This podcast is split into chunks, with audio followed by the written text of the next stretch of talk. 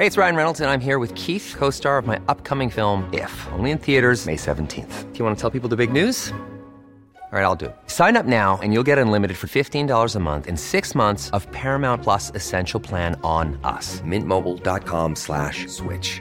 Upfront payment of $45 equivalent to $15 per month. Unlimited over 40 gigabytes per month. Face lower speeds. Videos at 480p. Active Mint customers by 531.24 get six months of Paramount Plus Essential Plan. Auto renews after six months. Offer ends May 31st, 2024. Separate Paramount Plus registration required. Terms and conditions apply if rated PG. I'm Sandra, and I'm just the professional your small business was looking for. But you didn't hire me because you didn't use LinkedIn jobs. LinkedIn has professionals you can't find anywhere else, including those who aren't actively looking for a new job but might be open to the perfect role, like me. In a given month, over 70% of LinkedIn users don't visit other leading job sites. So if you're not looking on LinkedIn, you'll miss out on great candidates like Sandra. Start hiring professionals like a professional. Post your free job on linkedin.com/people today. Bonjour tout le monde, ici Audrey et Catherine, les co-animatrices de Un peu de crime dans ton café. Et on a des grosses nouvelles à vous annoncer. Tenez-vous bien, j'espère que votre café est bien seté sur votre bureau. Attention, faites pas le saut. On va faire partie de la programmation du Festipod 2021. Yay! Et oui, le Festipod qui va avoir lieu du 2 au 3 octobre prochain au pub L'Adversaire dans Hochelaga Maisonneuve. Alors Catherine et moi, nous allons enregistrer un épisode live sur place. Ça va être à 17h le dimanche 3 octobre. Les billets sont en vente au www.festipod.com et tous les détails sont disponibles sur la page Facebook du Festipod. Et on va aussi vous tenir au courant et sachez que ça va être un épisode exclusif qu'on va enregistrer sur place. Naturellement, ça vous prend vos deux doses pour y assister.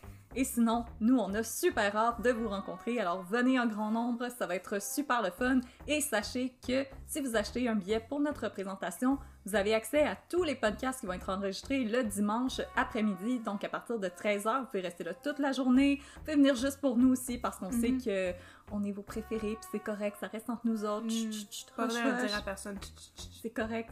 C'est comme nous avec Eric Bruno. Effectivement. Effectivement.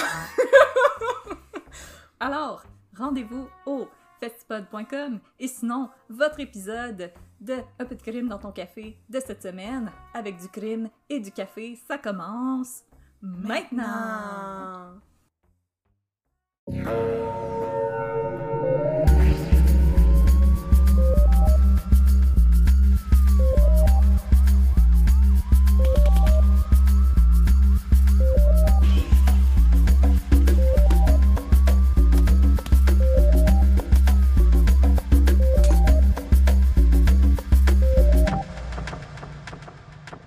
Bonjour tout le monde et bienvenue à Un peu de crime dans ton café, le podcast où on jase de crime en prenant un bon café. Je suis Audrey, je serai votre animatrice aujourd'hui et comme à mon habitude, je suis avec mon partner de crime, Catherine. Comment ça va? Bonjour, ça va bien toi? Ah, ça va pas pire, ça va pas pire. Il fait 2 millions de degrés dehors, euh, mais Uh-huh. c'est pas grave parce que je traverserai l'enfer pour enregistrer un épisode de crime avec toi. Ah. Et aujourd'hui, cet épisode est enregistré devant public parce que oui, elle est avec nous, c'est Mégane. Comment ça va, Mégane?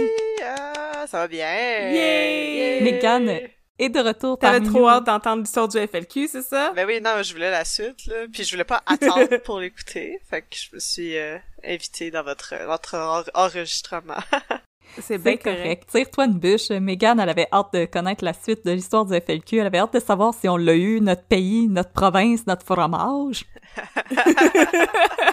Un référendum pour une grosse molle. Yes! Yes! Alors, avant de nous lancer dans la suite des aventures du FLQ, on va vous recommander un café.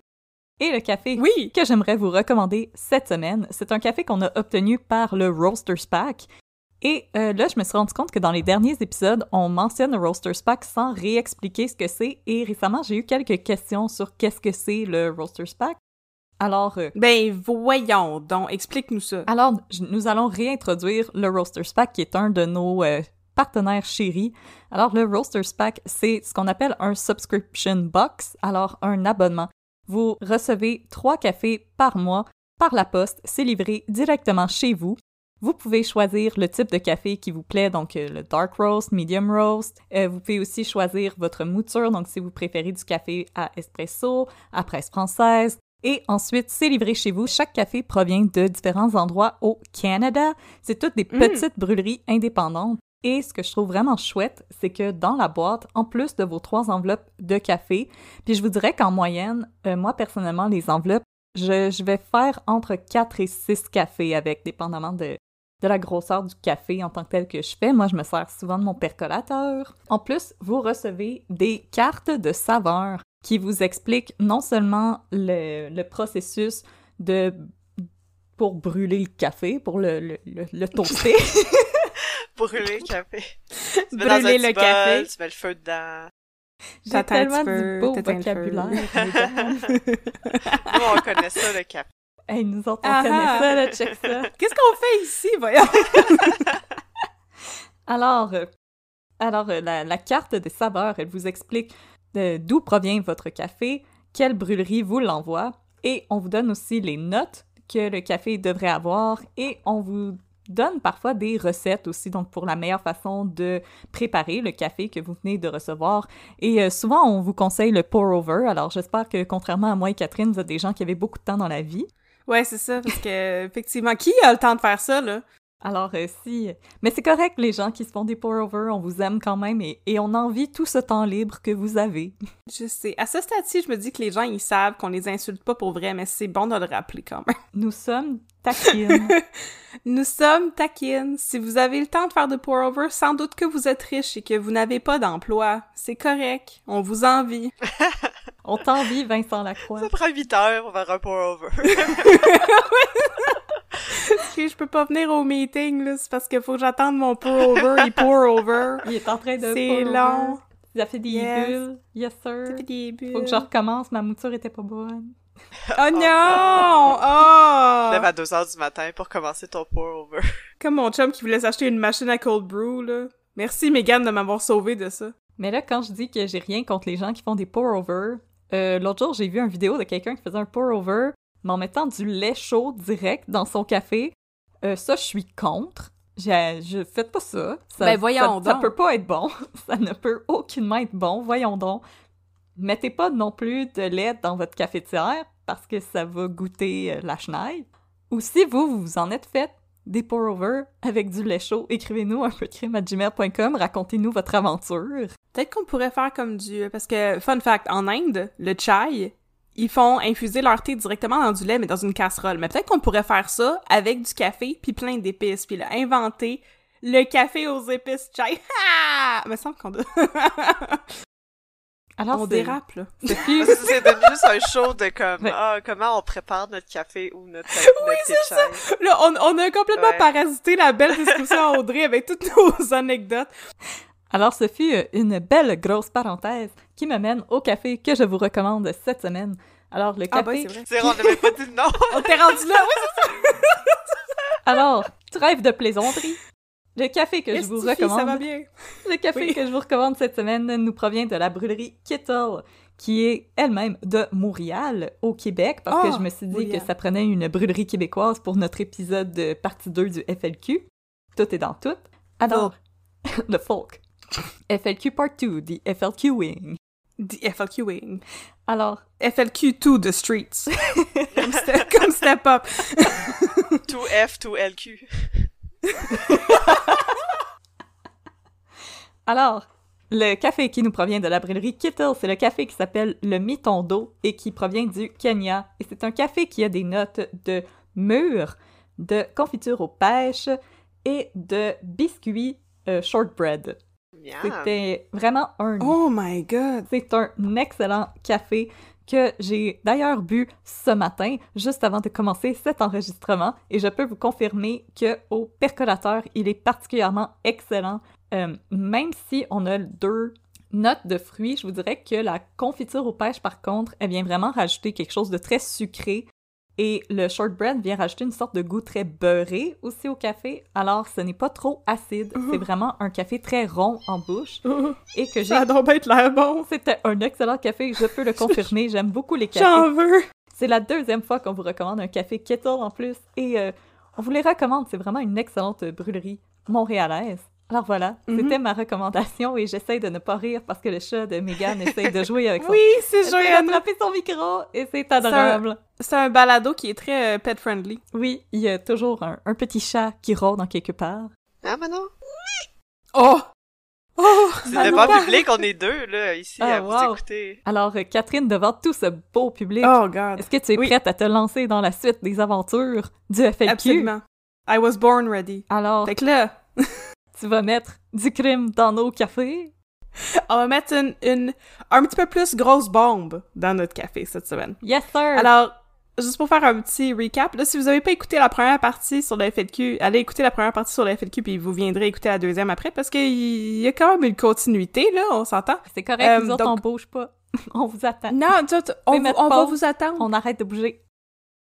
Et, et le, le premier épisode parlait des débuts du FLQ, qui a été fondé en 1963, si ma mémoire est exacte, et donc du début du FLQ jusqu'aux événements liés au camp d'entraînement militaire de la Macasa et au kidnapping d'un policier qui s'appelait O'Neill Bourdon. Oh non, pas que C'est là qu'on s'était arrêté la dernière fois. Monsieur Bourdon! Mais c'est correct, Monsieur Bourdon, il était correct à la fin, finalement, il s'était fait libérer. Spoiler. Ouais. Fait que là, Il a juste fait un peu de glamping avec le FLQ. ben, ouais, un, un petit peu de glamping forcé, là, ce qui était, il était quand même, il était quand même menotté, là. En tout Oh. cas, fait que, c'est- c'est- me semble, tu sais, il était, il était glamping. C'est le BDSM glamping de la Macasa. À ne pas mélanger avec la Mazou. non, effectivement, ce n'est pas la Mazou, ce n'est pas le parc safari non plus. Fait que cette semaine, on va finir le survol du FLQ, pré-crise d'octobre. Et là, finalement, quand j'ai commencé à faire mon affaire sur le FLQ, là, je pensais faire deux épisodes sur l'histoire du FLQ, un sur la crise d'octobre, mais finalement, il y avait trop d'affaires à dire sur la crise d'octobre, fait que ça va être un, une série en quatre parties, finalement. Et là, vous avez pas fini d'entendre parler du maudit FLQ, là. Non. Mais, je l'espère, ça devient de plus en plus intéressant. Moi, c'est ça ma perception. Fait qu'aujourd'hui, on va finir le survol du FLQ pré-crise d'octobre. Et euh, la prochaine fois, on va parler de du début de la crise d'octobre. Yes, sir. Et là, à mes sources de la dernière fois, donc euh, le livre de ce sympathique Darcy Jenish et des articles de l'Encyclopédie canadienne, bla bla bla bla bla, j'ai aussi ajouté un livre de Louis Fournier qui s'appelle FLQ, Histoire d'un mouvement clandestin, qui m'a permis de vérifier les informations présentes dans le livre de Darcy Jenish parce Ah. que j'ai réalisé qu'il y avait des, il y avait certains problèmes factuels, surtout au niveau des dates. Ah, maudit Ouais. anglophone! Fait que, tu sais, vous m'écrirez, là, mais c'est- tu sais, c'est la parole d'un contre la parole de l'autre. Fait que vous m'écrirez pour m'avertir s'il y a des erreurs, là. Un peu de Contre crime à gmail.com. D'un anglo, C'est ça, c'est la parole d'un franco. Louis Fournier. d'un bord. Clairement. Ben oui, parce que, je veux dire, Darcy Janish il aimait Maurice Duplessis, là. Fait que tu connais Euh. pas plus biaisé que ça. Eh, au fanboy de Maurice Duplessis. Eh, OK. Fait que là, euh, on va, on va faire comme dans une, une euh, comme dans une émission de télé. Yes. Précédemment, dans l'histoire du FLQ. Ah là là! Ah là là. Le FLQ est fondé par Gabriel Hudon, Raymond Villeneuve et Georges Scheuters en 1963. Le FLQ veut l'indépendance du Québec et s'inspire des mouvements de décolonisation et de révolution de l'Afrique et de l'Amérique latine dans les années 60. Et qu'est-ce qu'ils aiment, le FLQ? Ils aiment le français, la culture française, le fait de travailler en français, puis les bombes. Puis le fromage. Puis le fromage, le petit Québec. Et qu'est-ce qu'ils haïssent, le FLQ? Le fédéralisme, le patronat anglais. Exactement! Le patronat anglais, les Anglais, le capitalisme. Et c'est pourquoi cette deuxième, ce deuxième épisode s'appelle FLQ 2, Mort au patronat. Oh! Parce que le patronat, c'était le gros ennemi du FLQ. Et à date, ils ont fait trois victimes. Wilfred O'Neill, qui était un gardien de sécurité dans une caserne euh, militaire, Walter Leja, qui était un militaire qui désamorçait des bombes, et Leslie McWilliams, qui était le vice-président d'une euh, du International Firearms, qui était une compagnie qui a été braquée par le FLQ. Puis là, on est là. OK. Alors, on est au début 1966. Le FLQ commence à se radicaliser davantage et dans son journal qui est intitulé La cognée, le FLQ fait un appel aux armes en incitant les gens à faire fondre leurs stylos pour faire des bombes en plastique. That's very creative. Un petit DIY de fin de semaine. Oui, on est, on est, Hey! on est après le faire fondre des cuillères pour faire des balles, faire fondre des, des crayons pour faire des bombes. Mais je sais que ça se fait des bombes en plastique, mais je sais pas comment parce que je ne suis pas une terroriste. Mais Ah. c'est ça. En tout cas, il- dans la cognée, il expliquait aux gens, il donnait des instructions sur comment construire des bombes, puis il les incitait à, tu sais, le public là, à faire fondre leur stylo pour construire des bombes. Comment Ricardo, lui, nous donne juste des recettes? Ouais. Est-ce que cette bombe peut se mettre au congélateur? Est-ce que je peux la faire à la mijoteuse? Est-ce que je peux le laisser sur réchaud à la mijoteuse? Alors, euh, c'est le début de la quatrième vague du FLQ et dorénavant, dorénavant, dorénavant, le FLQ se porte à la défense des pauvres travailleurs et commence à cibler les entreprises qui ont des litiges avec leurs employés ou qui les maltraitent. Donc, ce ne sont plus uniquement les entreprises anglophones qui sont la cible du FLQ, les francophones aussi. Dès qu'il y a des problèmes entre le patronat et les travailleurs, le FLQ s'en mêle. Plus personne n'est à l'abri du courroux du FLQ. Ouais. Et là, Tout le monde a genoux ses calorifères. On va vous forcer à bien traiter vos employés. Effectivement. Puis là, Audrey, j'ai inclus une joke que tu vas aimer parce que, comme dirait le Vine, you better watch out, you better watch out, you better watch out. C'est c'est ça. Fait faites attention tout le monde, le FLQ s'en vient pour euh, vous faire exploser une bombe dans le, dans le bureau de votre patron. Ah, Manon aime pas ça, ce bout-là. Non, non, elle est down. euh, trop violent. euh, Elle est down. Ouais, c'est ça. Manon comme, yes. était comme anarchie. Est full syndicaliste, Manon. Ah oui. Le, le 5 mai 1966, le FLQ s'attaque à une entreprise qui porte le nom vraiment euh, infortuné de La Grenade. OK. oh non! Ah non! Well, je veux Ok. pas faire du victim blaming, but euh, they asked for it. c'est juste ironique à cause de ce qui est arrivé parce que, fait la Grenade est une entreprise de souliers et le patronat de la Grenade refuse de négocier avec ses travailleurs pour leur donner une augmentation de salaire. Alors, la CSN colle une grève des employés et la Grenade emploie des scabs, des briseurs de grève. Oh non, ça c'est pas pour continuer à faire runner l'usine, ce qui frustre le FLQ. Non, Euh, ça c'est pas correct, on respecte les grèves. Alors le FLQ envoie une bombe au bureau du directeur et c'est une secrétaire du nom de Thérèse Morin qui ouvre le colis piégé et qui décède. Oh non, Oh. Thérèse. Le pire, c'est qu'il y a un appel qui a été passé à la compagnie pour les avertir d'une menace à la bombe, mais la menace n'a pas été prise au sérieux. Oh. Je sais, pauvre petite madame. Dès l'explosion, Léo Plouf, on se rappelle de Léo Pouf, Oui! c'est le directeur de l'escouade anti-bombe. Yeah. C'est le héros de cette histoire. C'est le héros de cette histoire encore. Dès l'explosion, Léo Plouf et son escouade de démonteurs de bombes vont se présenter sur les lieux en plus de deux détectives du nom de Marcel Allard et Julien Giguère. Et Marcel Allard et Julien Giguère vont être présents dans l'histoire jusqu'à la toute fin. Alors, les détectives questionnent les grévistes de la grenade, mais ils n'arrivent pas à cerner qui pourrait être responsable de l'attaque, sauf que tout le monde s'en doute, c'est pro- très probablement le FLQ. À ce stade-là, ça fait trois ans qu'il y a des bombes qui explosent, puis que le FLQ envoie des manifestes puis des communiqués pour comme réclamer les différentes attaques à la bombe. Fait que on s'en doute un petit peu que c'est ça. Il- On reconnaît le MO, là. Oh, ouais. C'est, c'est- leur modus operandi est assez facile à identifier. Ça, ça prend pas la tête à Papineau à un moment donné, là. Surtout quand, il, surtout quand il dit c'est moi qui l'ai fait. C'est moi qui l'ai fait. Chut, euh, je mais- cherche des indices. Il y a des- traces à terre, là. Je vais regarder les traces de pas à terre, là. Et là, le 3 juin, il y a un incident pendant un rallye libéral à l'Arena Paul Sauvé à Montréal. Pendant le discours de René Lévesque, Oh il y a un gros boom qui se fait entendre dans les toilettes. Puis là, Qui qui avait mangé du Taco Bell? Oh non! Il y a un troll dans les donjons! Mais exactement comme dans Harry Potter, là, tous les journalistes se ruent en criant, puis oh mon Dieu, qu'est-ce qui se passe? Et puis pendant ce temps-là, René Lévesque, qui a un sang-froid hors du commun, continue son discours comme si de rien n'était. La bombe. mon discours, vous allez l'écouter. Et c'est ça! Hey, écoute, je me suis relue, là, puis j'ai travaillé là-dessus, vous allez m'écouter jusqu'au bout. La bombe, elle a explosé à moins de 300 pieds de lui. Oh, Oh, shit. Il est quand même assez sensationnel, René Lévesque. Là. Fait que là, il a juste continué son speech, il dit comme « No biggie, il y a une bombe qui explose des toilettes, c'est correct. mais pourquoi il y a eu un attentat où est-ce que René Lévesque était? Il me semble que René Lévesque était quand même avec le FLQ. Peut-être pas. Ouais. Ben, il l'aimait, non? À ce stade-ci, René Lévesque, il est pas officiellement avec le FLQ, il est encore avec les libéraux de Jean Lesage, puis le FLQ, Ah.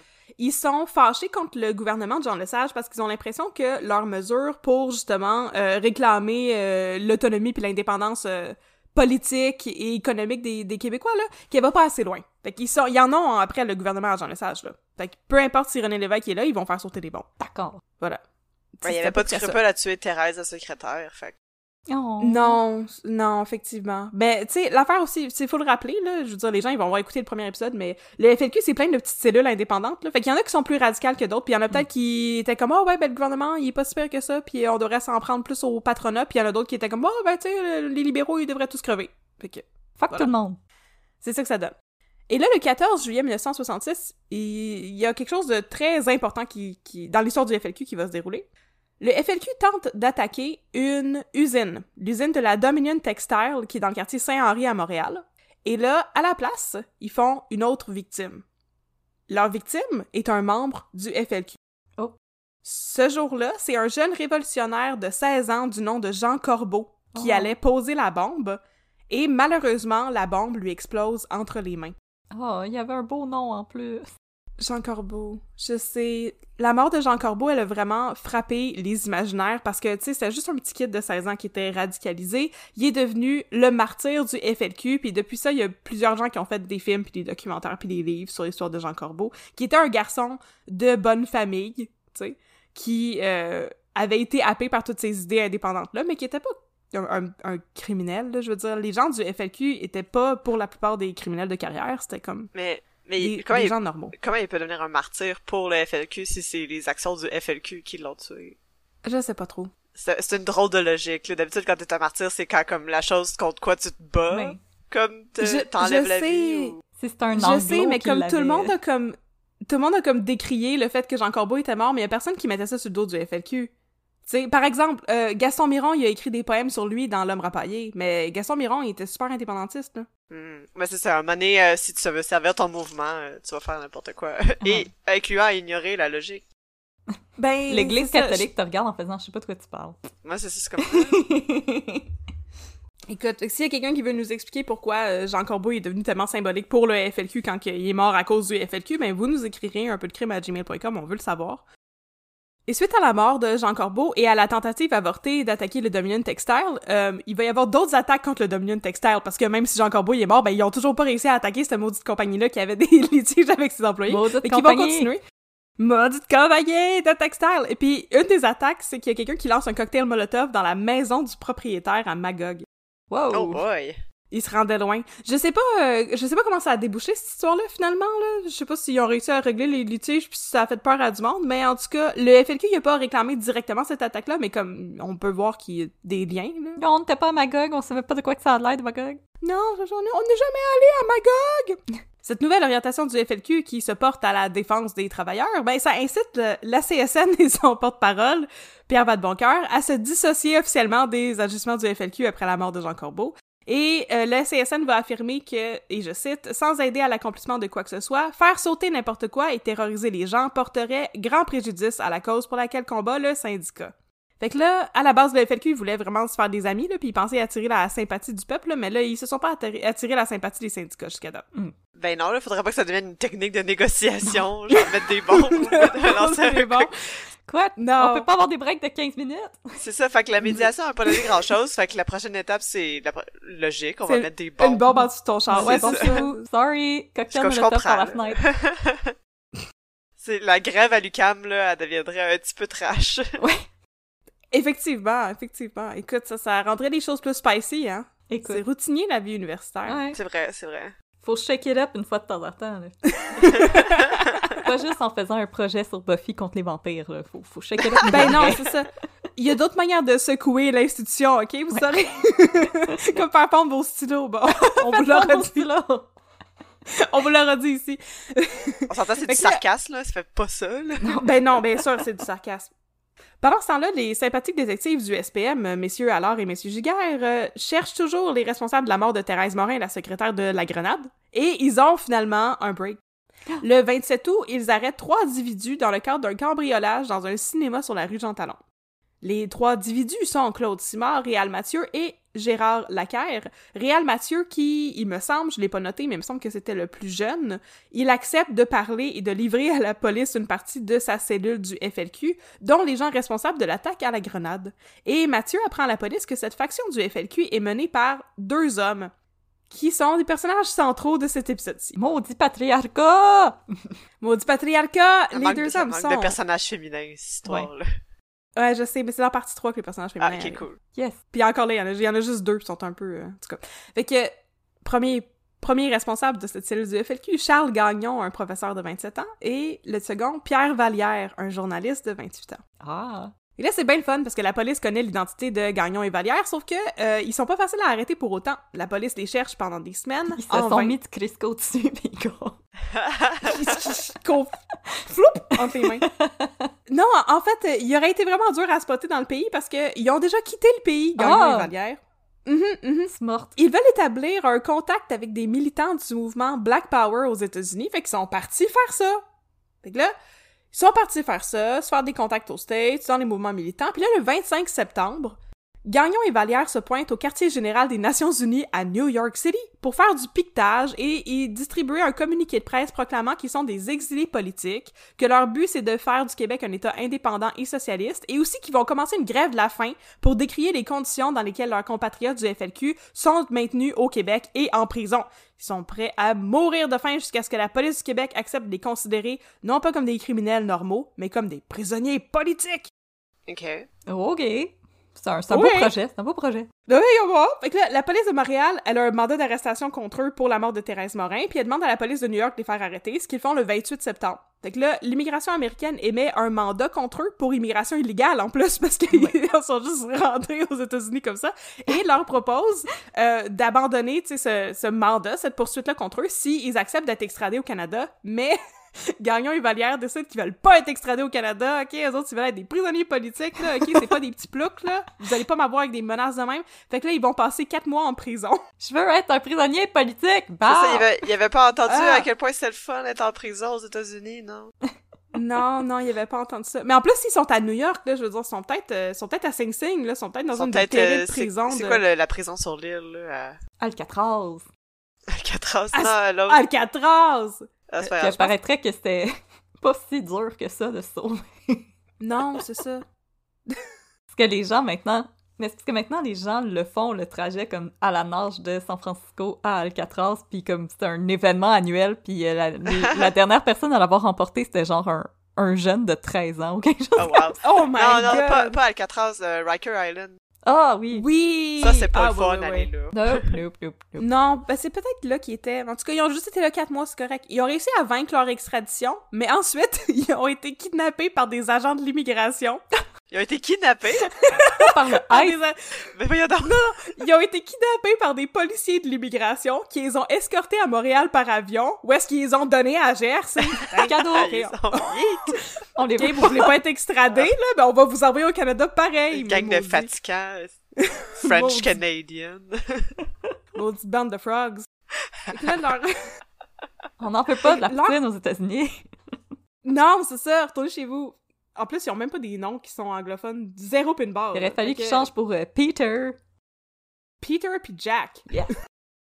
Fait que pendant ce temps-là, les escapades de Gagnon et Vallière à NYC causent des remous dans le mouvement, forçant le FLQ à se distancier de l'action de ces deux hommes-là et de leur faction à travers une publication dans leur journal, La Cognée. C'est tout dans La. Cognée. Là, je comprends pas, là, c'est quoi le principe d'être une cellule terroriste puis d'avoir un journal où est-ce que t'expliques tout ce que tu fais, là? Ben, tu sais, c'est- il me semble qu'il pour un peu plus de secrecy. Mais quand t'es un mouvement politique, faut quand même que les Ouais. gens comprennent. Là. Faut pas juste... C'est pas du terrorisme. euh, C'est pas juste de la terreur. Mais ça doit être pour Parce se que- justifier aux yeux de la population aussi. Ouais, c'est ça, parce que clairement, il y avait Ouais. sûrement des gens qui, qui faisaient comme, ouais, tu sais, c'est horrible, mais en lisant, qu'est-ce qu'ils écrivent? I get it. I get it. I yeah, kinda yeah, get it. Mais c'est c'est peut-être ça qu'ils voulaient faire justement parce que le FLQ publie un long communiqué pour euh, justement se distancier des actions de Gagnon et Vallière, mais aussi pour déplorer la mort de Jean Corbeau et exprimer ses regrets et ses sympathies pour, et je cite, tous les corbeaux de ce monde. Ah. Fait que Oh. clairement, ils veulent comme se rallier, tu sais, l'opinion du public, mais malgré ça, euh, le public semble se rallier à la cause de Gagnon et Vallière, étrangement.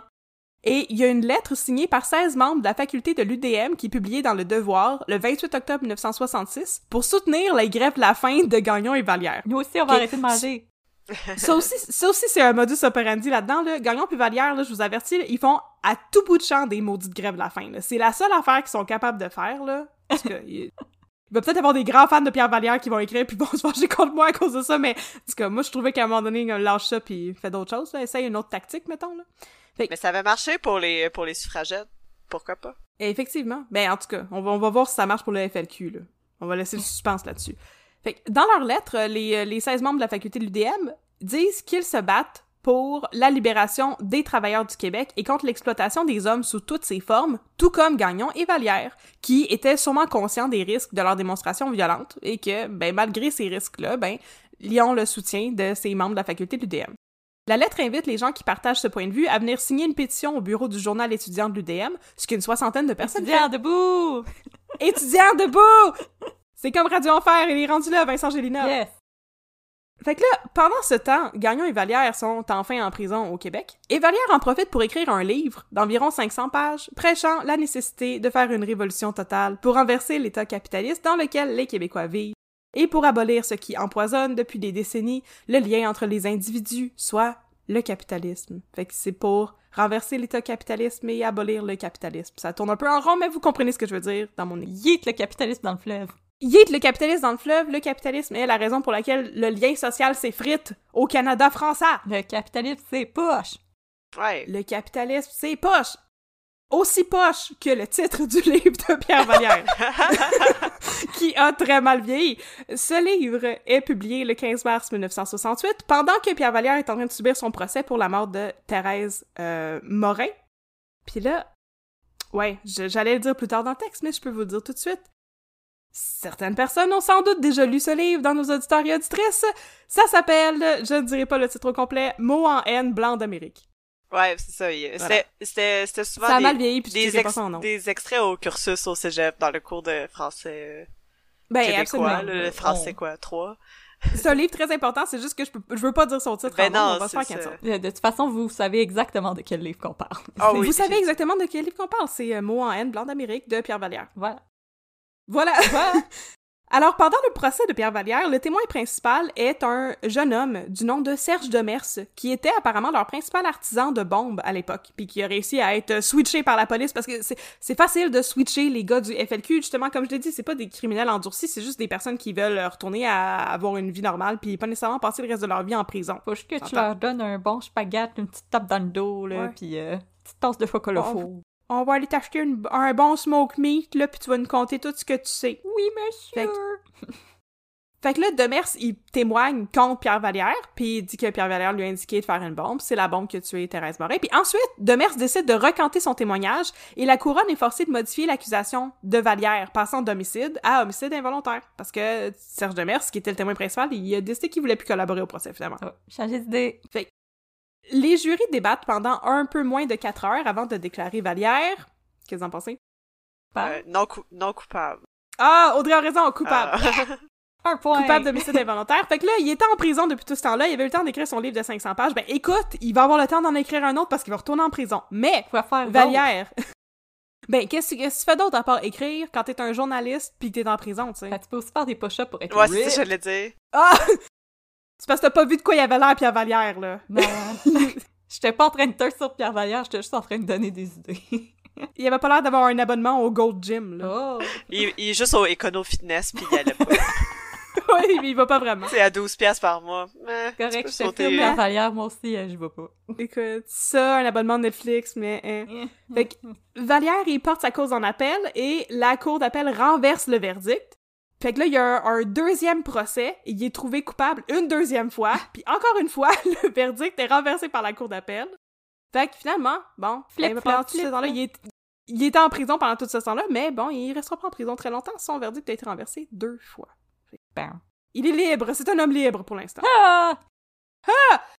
Son comparse euh, Charles Gagnon, quant à lui, est innocenté d'accusation de meurtre, mais trouvé coupable de complot pour commettre un cambriolage à main armée, ce qui est dans une autre affaire qui n'a pas rapport, et lui est envoyé en prison pendant deux ans. Ah. Fait que là, le texte de Pierre Vallière, euh, j'en ai parlé un peu, c'est devenu une véritable bible pour les militants séparatistes du Québec.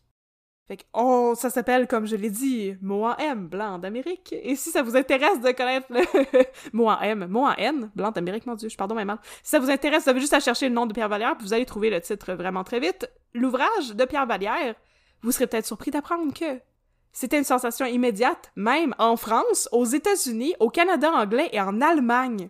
Mais c'est dans l'air du temps aussi, C'est- le, tous les mouvements décoloniaux, là, c'est ça. Ben oui, c'est ça. Lui il a fait un best-seller avec son affaire, là, puis ça s'est vendu un petit peu partout. C'était le Harry Potter de son époque. Avec ce, avec ce début c'est, euh, quand même smooth d'épisode, on arrive au centenaire du Canada. Ah. On est rendu en 1967. Bonne fête, C'est l'année Canada! de l'expo. Bonne fête, Canada. Ah oui, l'expo. L'expo. Et là, pendant cette année, vous serez peut-être euh, surprise d'apprendre qu'il n'y a que trois bombes qui vont exploser. C'est Ah, une année relativement calme année. pour le. Juste trois. Oh, ouais. Dans des boîtes aux lettres, causant peu de dommages, Montréal vit une certaine petite accalmie. Mais euh, l'accalmie sera de courte durée, comme vous allez le voir. Parce qu'il voulait aller visiter l'expo, il voulait pas Ouais. faire des bombes. Si, il y avait plein de Ben, belles affaires. ça. hein. Exactement. Fait que là, pour euh, les, les personnes très jeunes qui nous écoutent, euh, on peut expliquer c'est quoi l'expo? Est-ce que quelqu'un veut expliquer c'est quoi l'expo? Je parle tout le temps, là. Dis-moi un break. Moi, j'ai pas de... je ne sais pas grand-chose, malheureusement. Fait en 1967, ils ont fait, Oui. euh, c'est les, les expositions universelles, c'est ça? Ouais. Mais je sais que c'est grâce à l'Expo 67 que maintenant nous avons des perce-oreilles. Ah ouais, parce que les gens eux, ont Ah! amené ça ici. Ouais, c'est à cause des plantes euh, exotiques qui ont été exposées à l'Expo Ah. 67 et maintenant on a Mais- des gentils perce-oreilles qui se cachent dans nos serviettes de plage pendant qu'on va se baigner. Super! Mais c'est donc bien intéressant, ça. Je savais pas ça. Mais oui. Mais les, les expositions universelles euh, existent depuis le milieu du euh, 19e siècle, dans le fond, puis c'est comme, on va de chaque, à, à chaque, je sais pas c'est combien d'années, mais euh, les gens de tous les pays du monde font des belles expositions qu'ils mettent dans une ville, puis là, les gens sont comme, wow, c'est vraiment beau. Mais avant, c'était surtout pour euh, montrer les nouvelles avancées technologiques. Oui, Mais euh, exactement. L'expo 60 67 nous a donné euh, justement des, des pavillons permanents, là, comme euh, l'Habitat 67, la Cité du Havre, puis euh, le... Il y a quoi d'autre, là? Voyons, la, beau, la euh, biosphère, non? C'est pas là-dedans? La Oui, biosphère. ouais. Ouais. Le, donc, ca- le casino de Montréal.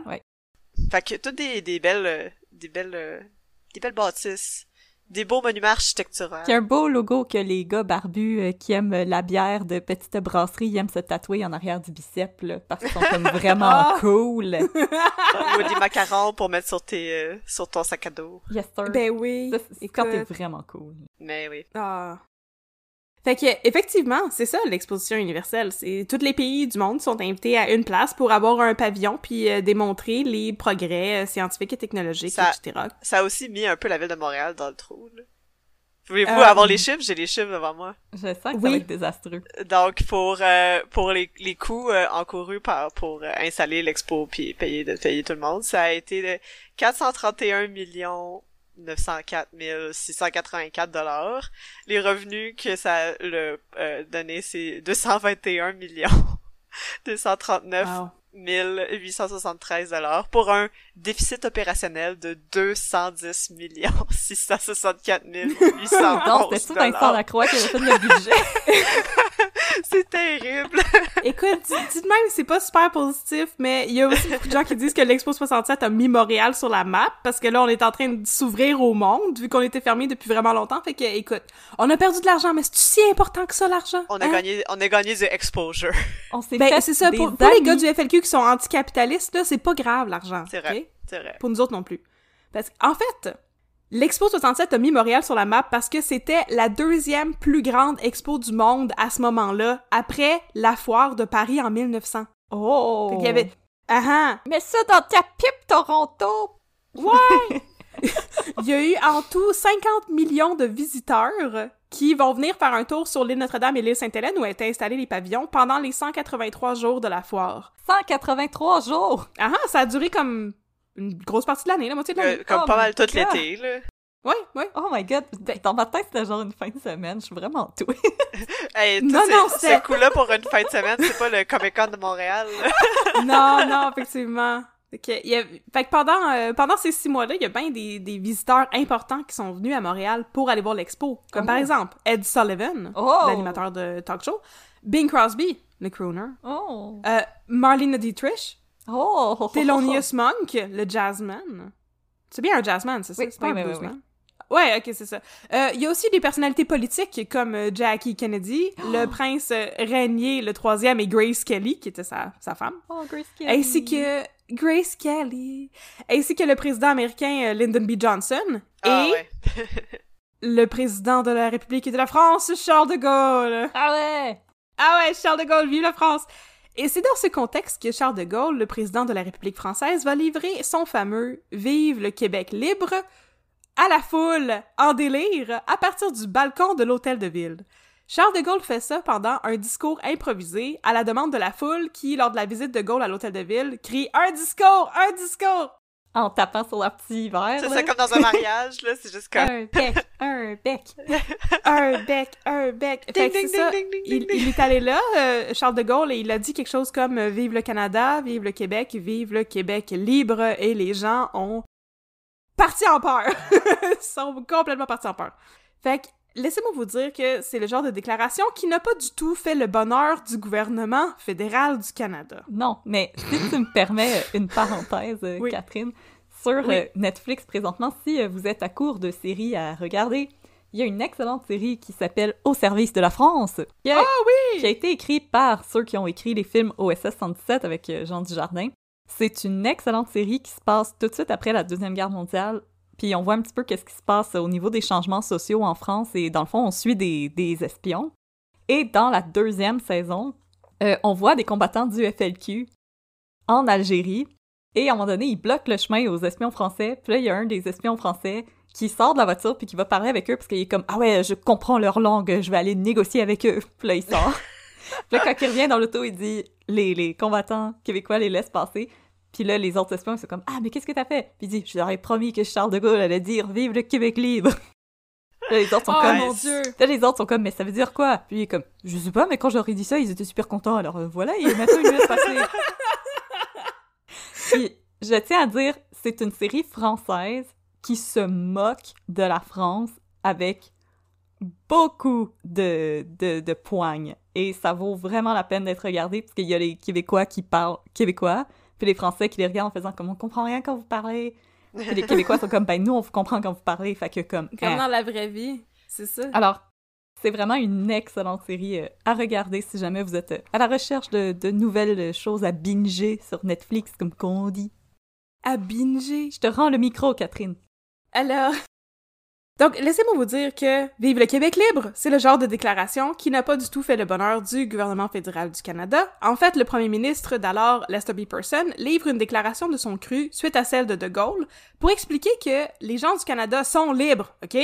Incluant les Québécois. Il y a personne qui a besoin d'être libéré, fait fermez vos yeux. En gros, c'est ça que ça veut dire. OK, on, est libre, mêlez-vous de vos affaires, puis en passant, on vous signale qu'il y a des milliers de Québécois qui sont morts pour défendre votre maudit pays pendant la Grande Guerre puis la Deuxième Guerre mondiale, fait que prenez votre trou puis mêlez-vous de ce qui vous regarde, maudit Monsieur de Gaulle. C'est à peu près ça que ça voulait dire. euh, la réponse de Lester B. Person. Sauf que le mal est déjà fait et le FLQ prend la déclaration de Charles de Gaulle comme un premier endossement de la part d'une personnalité politique internationale. Ce que c'est, on s'entend? Et bientôt, René Lévesque va lui aussi prendre la place publique pour vanter les mérites de l'indépendance du Québec. Yeah! Yeah! Yeah! Il propose à l'Assemblée nationale un projet qu'il baptise Option Québec, mais ça ne fait pas l'unanimité dans le caucus libéral. Oh, attends, je vais mettre mon chapeau ministre à ce surprise. moment-là. Oh, je sais. Écoute, euh, garde ton chapeau surprise un petit moment encore Ah, parce que Je vais mettre le petit élastique en dessous de mon menton. Il fait passer son option Québec au vote, tu sais, auprès du, du Congrès libéral, et il reçoit cinq votes à main levée sur les 1500 députés libéraux dans la place. Oh non, il était tout seul à sa faire. Euh, Cinq! c'est comme non, ça nous intéresse pas ton option Québec. Au début, il voulait faire un référendum, puis là, il y a, il y a quelqu'un qui a dit comme « Non, non, on n'a pas besoin, on va faire ça à main levée. » Puis il était comme « Bah ouais, alors on va faire ça à main levée, allez-y, qui est-ce qui vote? » Puis ils sont juste cinq à levé la main. Fait que je pense que ce jour-là, René Lévesque a peut-être compris que ses idées avaient plus vraiment leur place au sein du gouvernement libéral. Je m'en vais, vous êtes pas le fun. Fait que là, à l'automne 1967, Tipwell va quitter le Parti libéral pour fonder son propre parti, le Parti québécois. Québécois. Yes! Nous sommes québécois. Fait que là, la cognée, pendant ce temps-là, parallèlement à ça, on va retourner au FLQ un petit peu, la cognée, le journal Felkiste, prend le bord et est remplacé par un, un journal qui est encore pire, qui s'appelle La Victoire. Oh, Ils sont comme là, on est rendu, on a, on a quasiment gagné. ils se prennent pas on pour a, des 7 on a quasiment... Non, ils se prennent pas pour des 7-up, puis si la cognée encourageait les gens à faire fondre leurs crayons, dans La Victoire, le FLQ publie des instructions sur comment faire des bombes chez vous. Oui, mais je peux-tu la faire que- à mijoteuse? Pas répondu. Et puis là, on arrive en 1968. 1968, c'est la pire année pour les bombes. Oh C'est une année durant laquelle souffle un vent de folie, pour reprendre les mots du maire Jean Drapeau. Oh, Parce que c'était Jean Drapeau qui était le maire de Montréal à ce moment-là. Allô Jean, on a parlé de lui dans l'épisode sur Pacific Plan. Sap Jean? Alors, euh, pendant cette année-là, il y a une, une quarantaine de bombes qui vont exploser en sept mois. Oh God. Beaucoup, beaucoup, beaucoup de bombes. Tout commence avec une manifestation à l'usine de 7-Up dans Ville-Mont-Royal. Je sais pas qu'on appelle ça. En tout cas, il y a une usine de 7-Up. Ah! L'usine, l'usine a été achetée par une nouvelle compagnie il y a quatre ans, mais le nouveau patronat refuse de négocier une nouvelle convention collective avec les employés depuis quatre ans. Fait à la place, la compagnie a juste engagé des nouveaux employés pour remplacer ceux qui faisaient la grève, puis là, mais sûr, c'est des scabs. Puis là, bien sûr, le 27 février 1968, ce qui devait arriver arriva, et il y a une manifestation monstre qui s'organise et cause du grabuge dans Montréal avec plus de 2000 manifestants. Et tout ça arrive pendant le premier appel à la bombe de l'année. Fait on est en février, ça commence, on attache notre sucre. 2000 personnes dehors en février.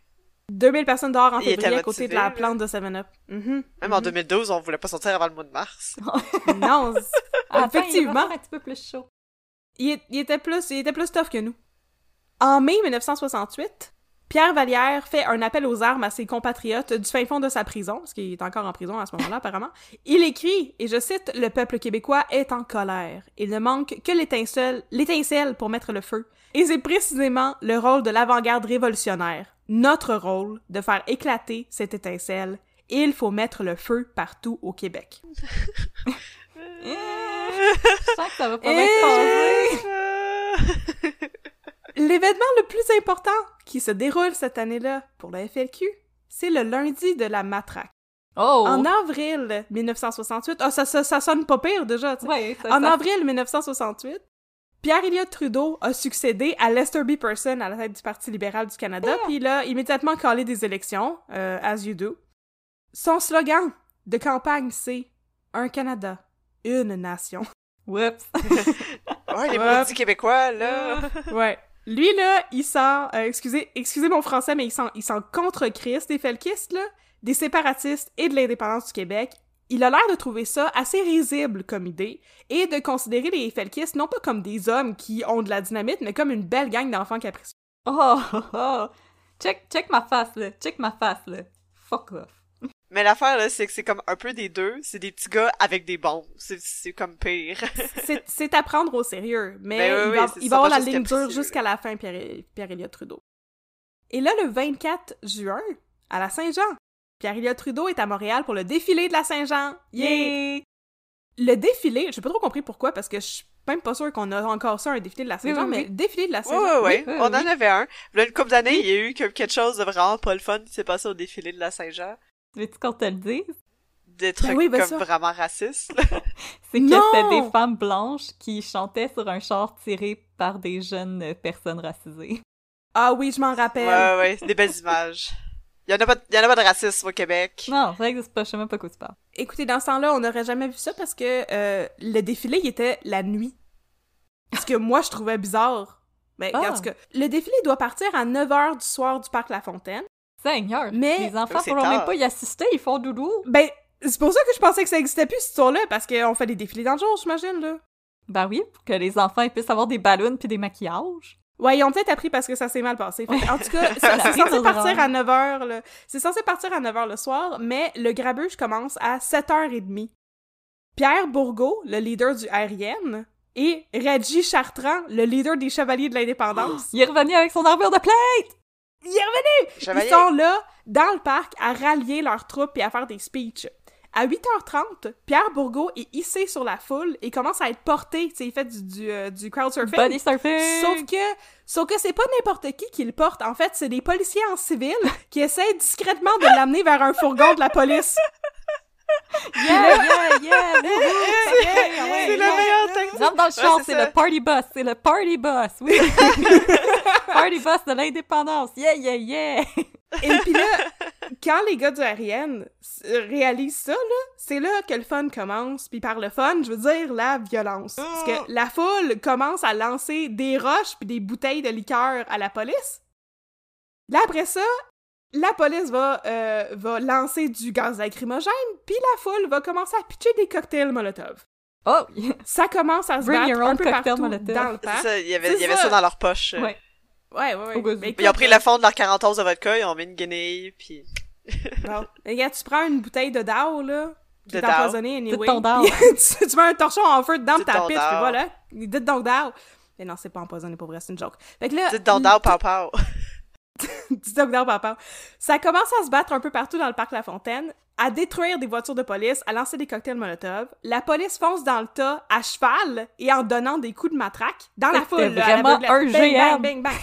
C'est- c'est- Oh, les pauvres petits chevaux. Ben, c'est comme un GN, mais la, la police a du gear anti-émeute, là. Ouais. Ils ont pas juste des Des- petites épées en mousse, là. Non, ils ont, des- ils ont des matraques, puis ils fessent, puis ils ont des boucliers, puis ils, en- ils, en- ils arrêtent les gens, là, comme, ils les mettent en souricière, puis ils les mettent dans des fourgons, puis c'est complètement fou, là, c'est la folie furieuse.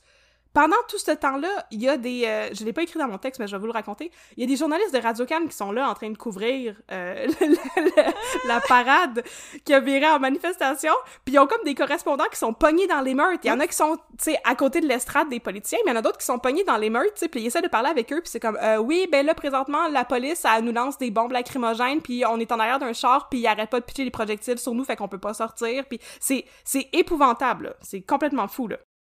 Fait que, ça dégénère encore plus lorsqu'un projectile est lancé sur la plateforme où se trouvent les dignitaires politiques, dont le maire et Pierre Elliott Trudeau. Ouf. Je sais pas c'est quoi exactement le projectile, mais ça a pas vraiment fait de dommages. Tout ce que ça a fait, c'est faire peur à tous les politiciens qui ont commencé à évacuer la plateforme, tu sais, avec euh, leur garde de sécurité qui sont comme tassez-vous, tassez-vous. Mais Pierre Elliott Trudeau, lui, là, Gardez sa il ligne refuse dure. de quitter son siège. Il garde sa ligne dure, ouais. Il se fait comme tirer, puis il dit non, non, tu sais, il se rassoit. Il s'accoude sur la balustrade, puis il regarde le monde se battre dans le parc avec un sourire aux lèvres. Comme un empereur romain. Allez, des jeux, des jeux, du pain, des Un jeux, du pain, des jeux. Du pain des jeux. Puis il a fait son petit truc avec le pouce, Ouais. là, pouce par en haut, pouce par en bas, on pouce les par en bas, le FLQ. Euh, Fait que la bataille dure de 8h30 à 1h du matin. Méchant parti. Il y a... Et maudit. Il y a 126 blessés officiels, 292 arrestations et de nombreuses voitures de police et de civils qui ont été saccagées. La police a procédé à 293 arrestations. Fait qu'à partir de là, C'est une longue bataille, par exemple, de 8h à 1h, là. oui, effectivement, c'est une maudite longue émeute, là, quand même. C'est un, un long mosh pit. C'est un... un- Mais il y avait sûrement même pas de musique. Ouais. Il y avait, il y avait, il y avait le même. Robert Charlebois qui Ouais, jouait Robert dans après. sur guide en arrière. Il y avait les, il y avait les, les covers francophones des tunes de, de yéyé américaines qui jouaient en background. Serge Fiori il était là, puis il était comme... eh, eh, eh. C'est que ton âme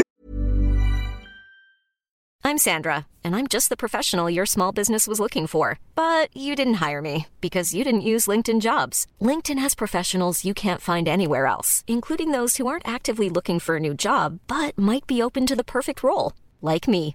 In a given month, over 70% of LinkedIn users don't visit other leading job sites. So if you're not looking on LinkedIn, you'll miss out on great candidates like Sandra. Start hiring professionals like a professional. Post your free job on linkedin.com/people slash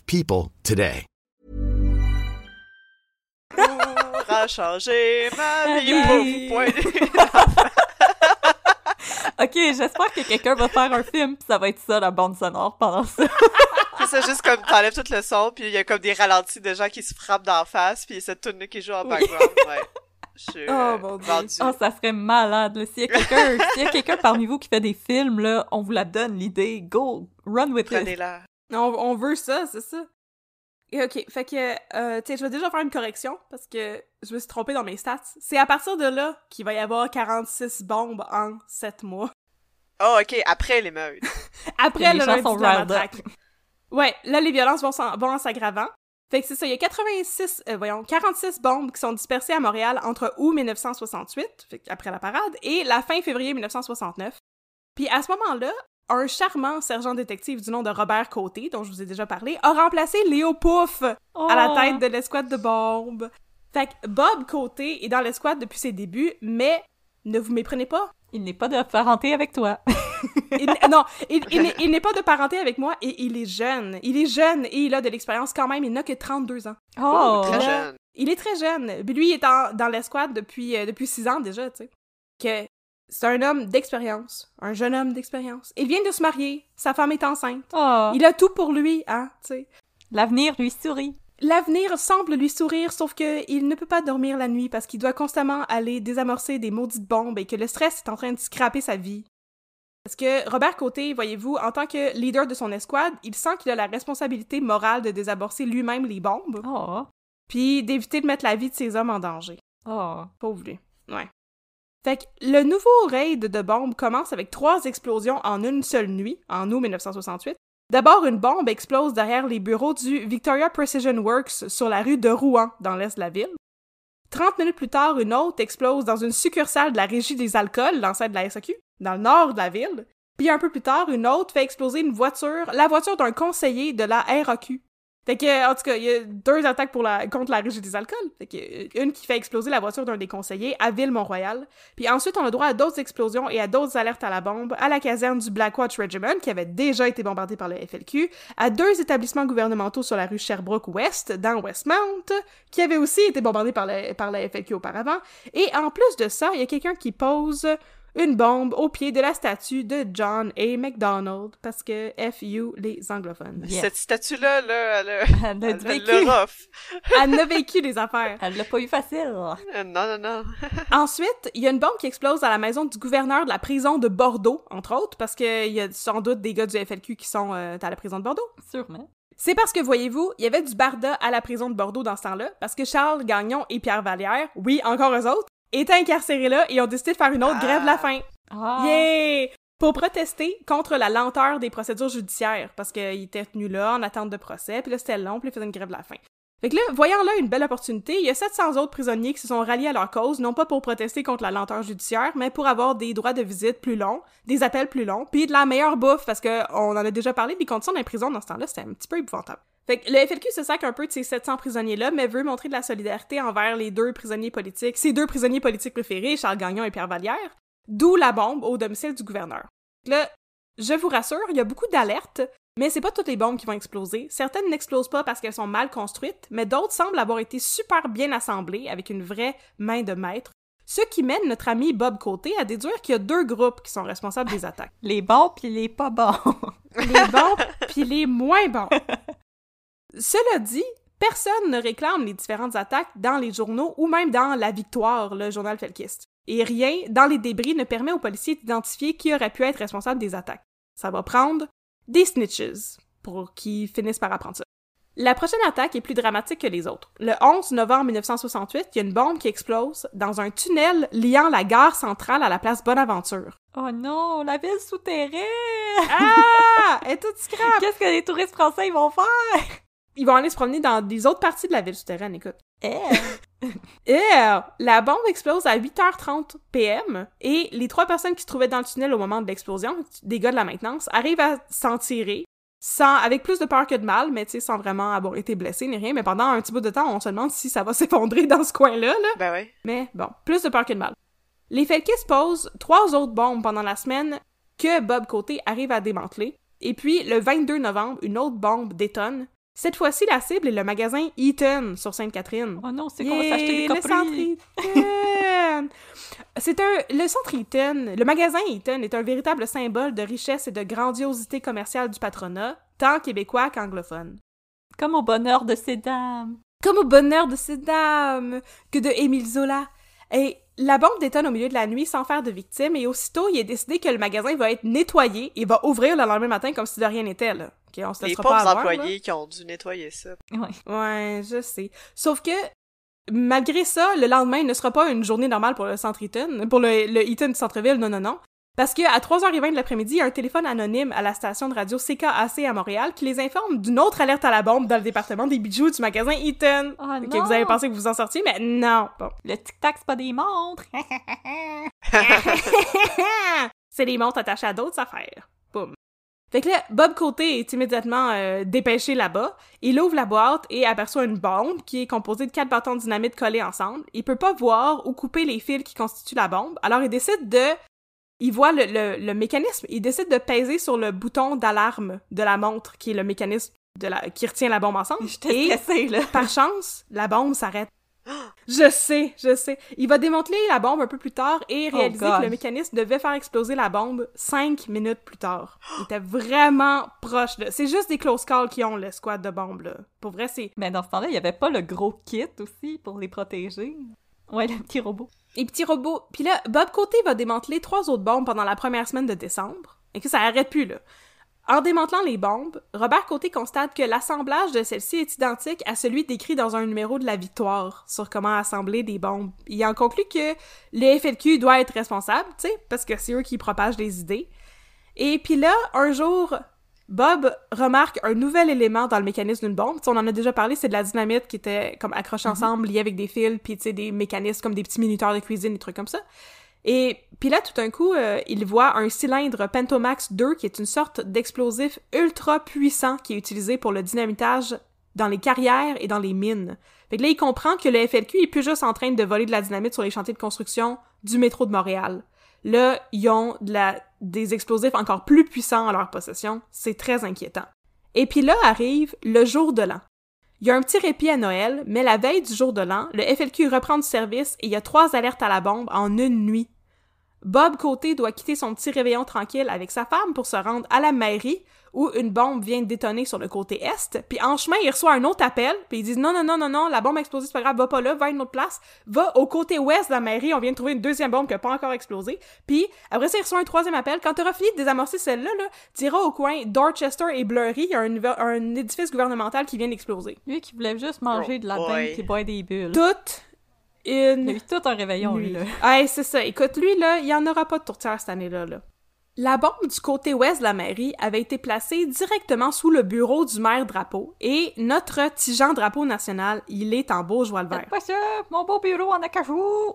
Hey, là, là, ça va faire, là! Il appelle une rencontre avec le directeur de la police pour se plaindre des felkistes.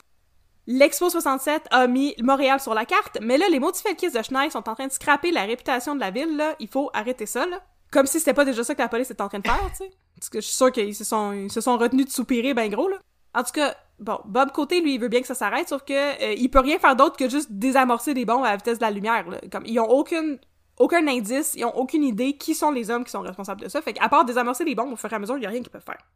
Une alerte à la bombe est ensuite placée par rapport à la maison du directeur de la police. Ça s'en vient personnel, là. Et le FLQ prend le temps d'expliquer que c'est un acte de vengeance par rapport au lundi de la matraque, la parade de la Saint-Jean. Mais finalement, la bombe ne détonne pas. Sauf que quelques jours plus tard, les bureaux de la Noranda Mines sont victimes d'une attaque à la bombe en plein jour. D'habitude, les bombes explosaient la nuit, quand il y avait personne, pour pas que ça fasse de victimes. Là, on sent que la, pression, là, est vraiment haute. Il y a aucune victime au Noranda Mines, mais il y a beaucoup de stressés qui rapportent que pendant l'explosion, tout le building tremblait puis ils pensaient que le building allait s'effondrer.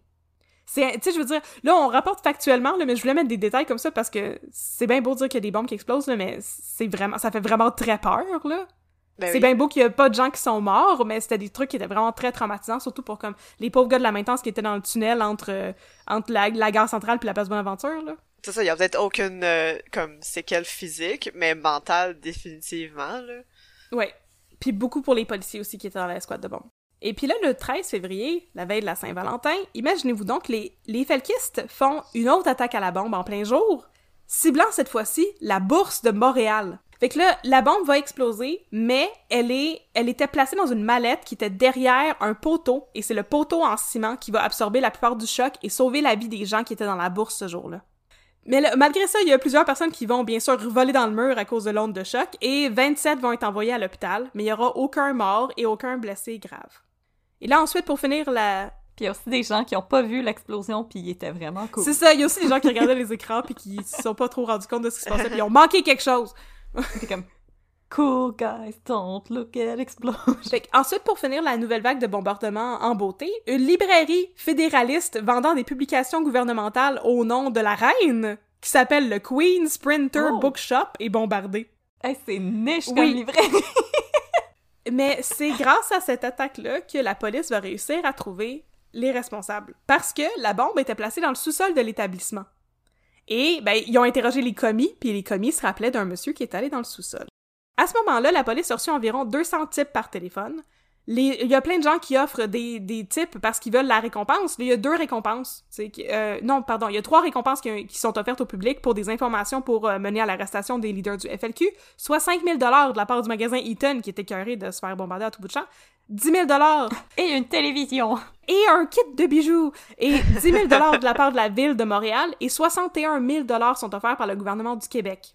Et toutes ces promesses portent fruit Parce que la police réussit à mettre la main sur l'homme qui est partiellement responsable de cette nouvelle vague de bombardement, la pire vague qu'il y a eu jusqu'à date.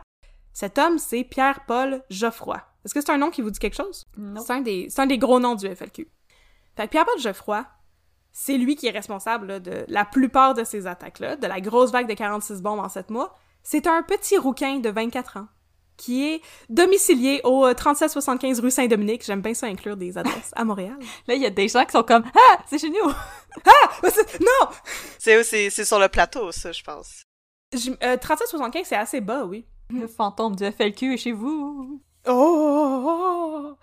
Dans l'appartement de Pierre-Paul Geoffroy, la police découvre une malle remplie de bombes et de bâtons de dynamite. En voyant l'état des lieux, Bob Côté, qui avait bien sûr été appelé sur les lieux euh, avec son escouade anti-bombe au cas où la- il y avait des booby traps, tu sais, il indique aux policiers qu'ils devraient évacuer le building parce qu'il y a trop de bombes dans l'appartement.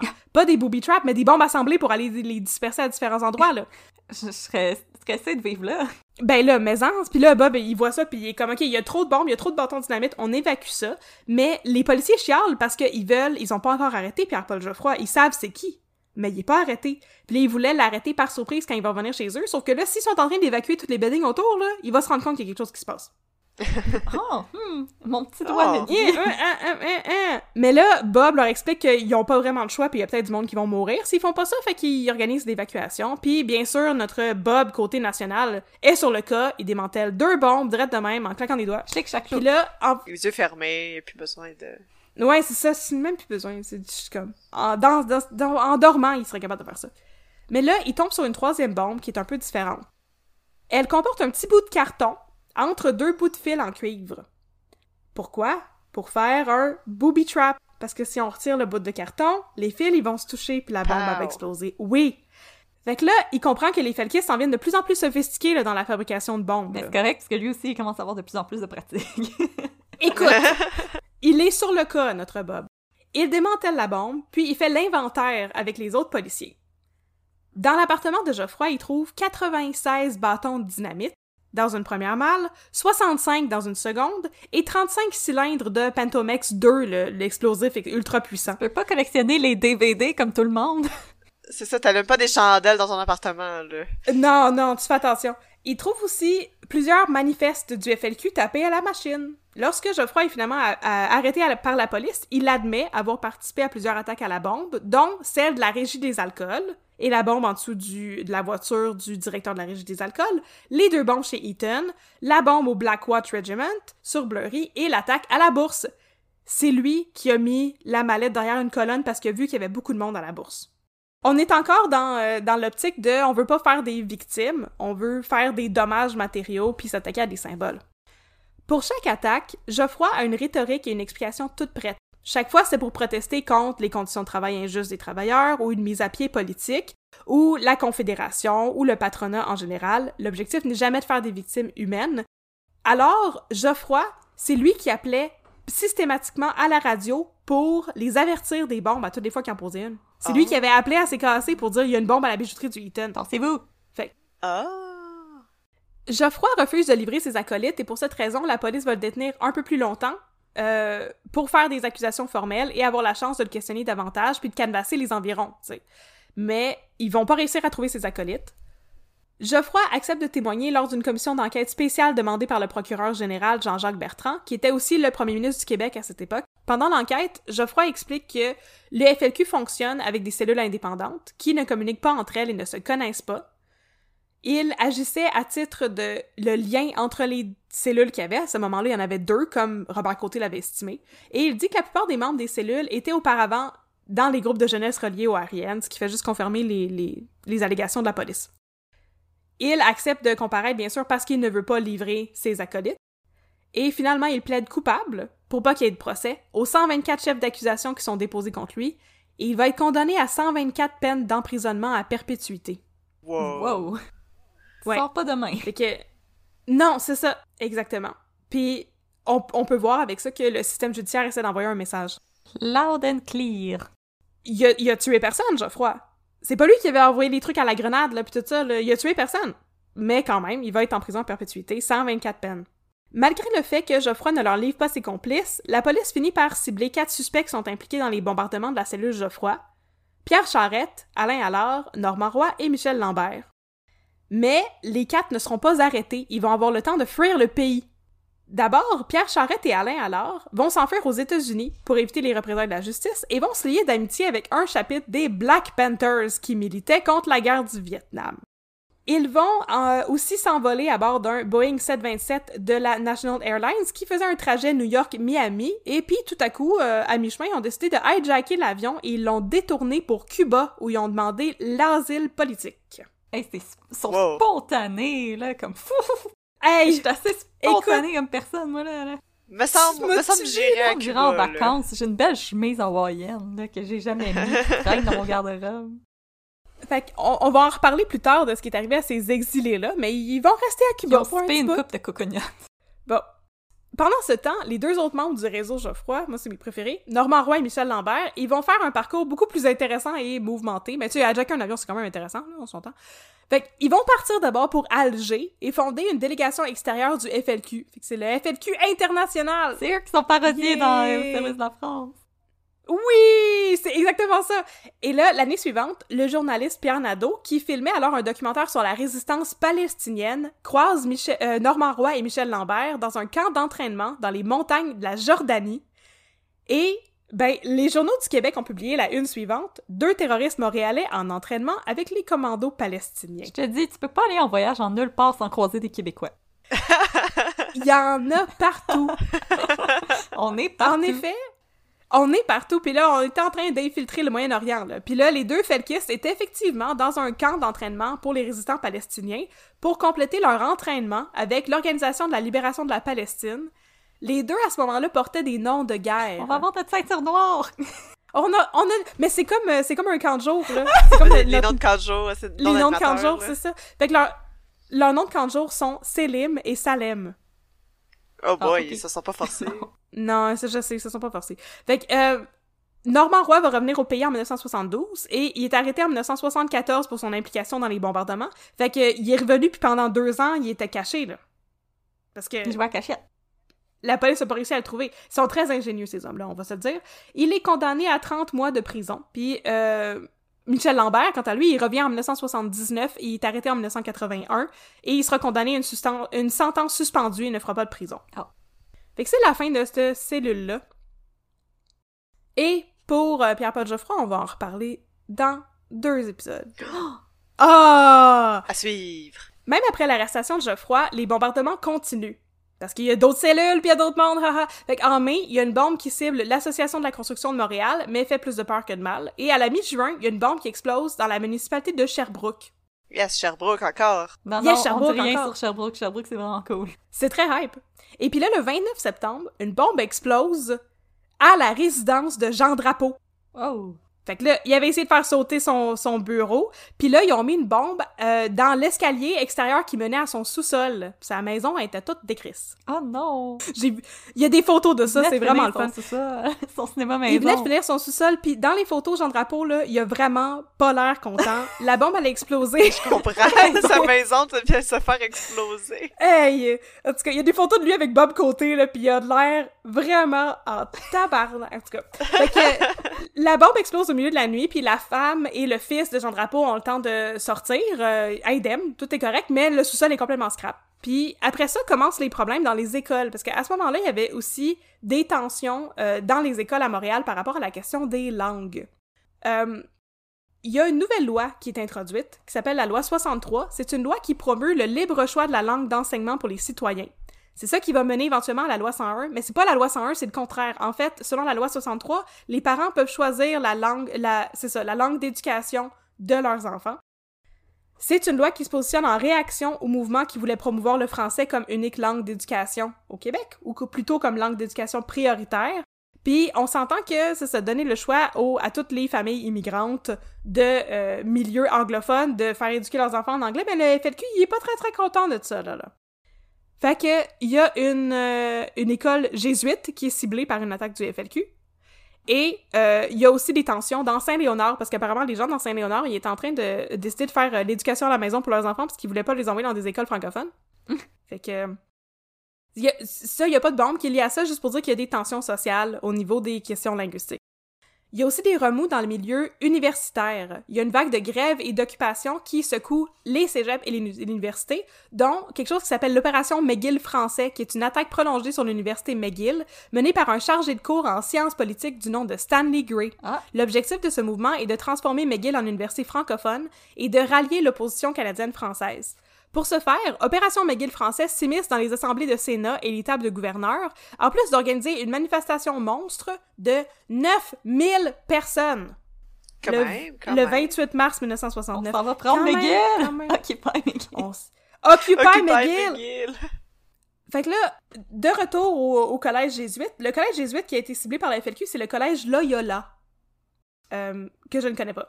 Fait que, il y a un appel à la bombe, Bob Côté est dépêché là-bas, l'école est évacuée, et euh, la bombe explose, mais il y a juste des dommages matériels. La bombe est examinée par Bob, notre ami Bob, qui en conclut qu'elle est faite avec les mêmes matériaux que les autres bombes, ce qui lui permet de conclure qu'il s'agit du même groupe de. Fait que là, on a trouvé une gang, il y en a une gang qui sont exilés, mais il y en a encore là, qui, qui fonctionnent puis qui montent des bombes. Sauf que le groupe a pris quelques années avant d'être identifié. En fait, c'est le leader de la cellule qui s'est lui-même rendu aux autorités en 1972, en 1972 pour confesser ses crimes. C'est quand même... euh, Si je peux faire une note sur le collège Oui. Loyola, euh, Oui. c'était euh, c'est- avant c'était une école indépendante, mais maintenant ça a été annexé à l'université Concordia. Ah! Donc c'est un peu c'est un peu le pendant euh, aussi de McGill. C'est l'opération Concordia français. Exactement.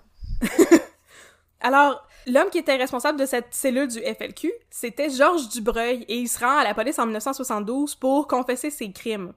Il se lève à la police et dit qu'il aimerait parler avec un prêtre, fait que là, la police déguise un policier en prêtre, Génial. Ben voyons donc! en lui mettant, en Quelle lui mettant un foulard blanc sur les épaules. Ben voyons donc! Fait que- Il y a encore son uniforme, mais il est juste comme bon ben mets la serviette. Une chance qu'il n'y avait Je pas co- de je policière, il aurait donné un petit kit de nonnes en latex qu'ils ont acheté au party Eh, ici. À peu près, c'est ça? Puis il rentre, puis il est comme... euh, Vous, a- vous avez été un mauvais garçon. vous voulez faire une confession? You've ça, been a naughty, naughty boy. Fait qu'il, euh, Dubreuil, il confesse sa participation à une quinzaine d'attaques et d'alertes à la bombe, tu simultanément puis après la vague de Pierre-Paul Geoffroy.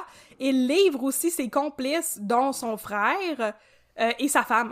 Oh, ça, ça va être un awkward souper de Noël. hey, quand même!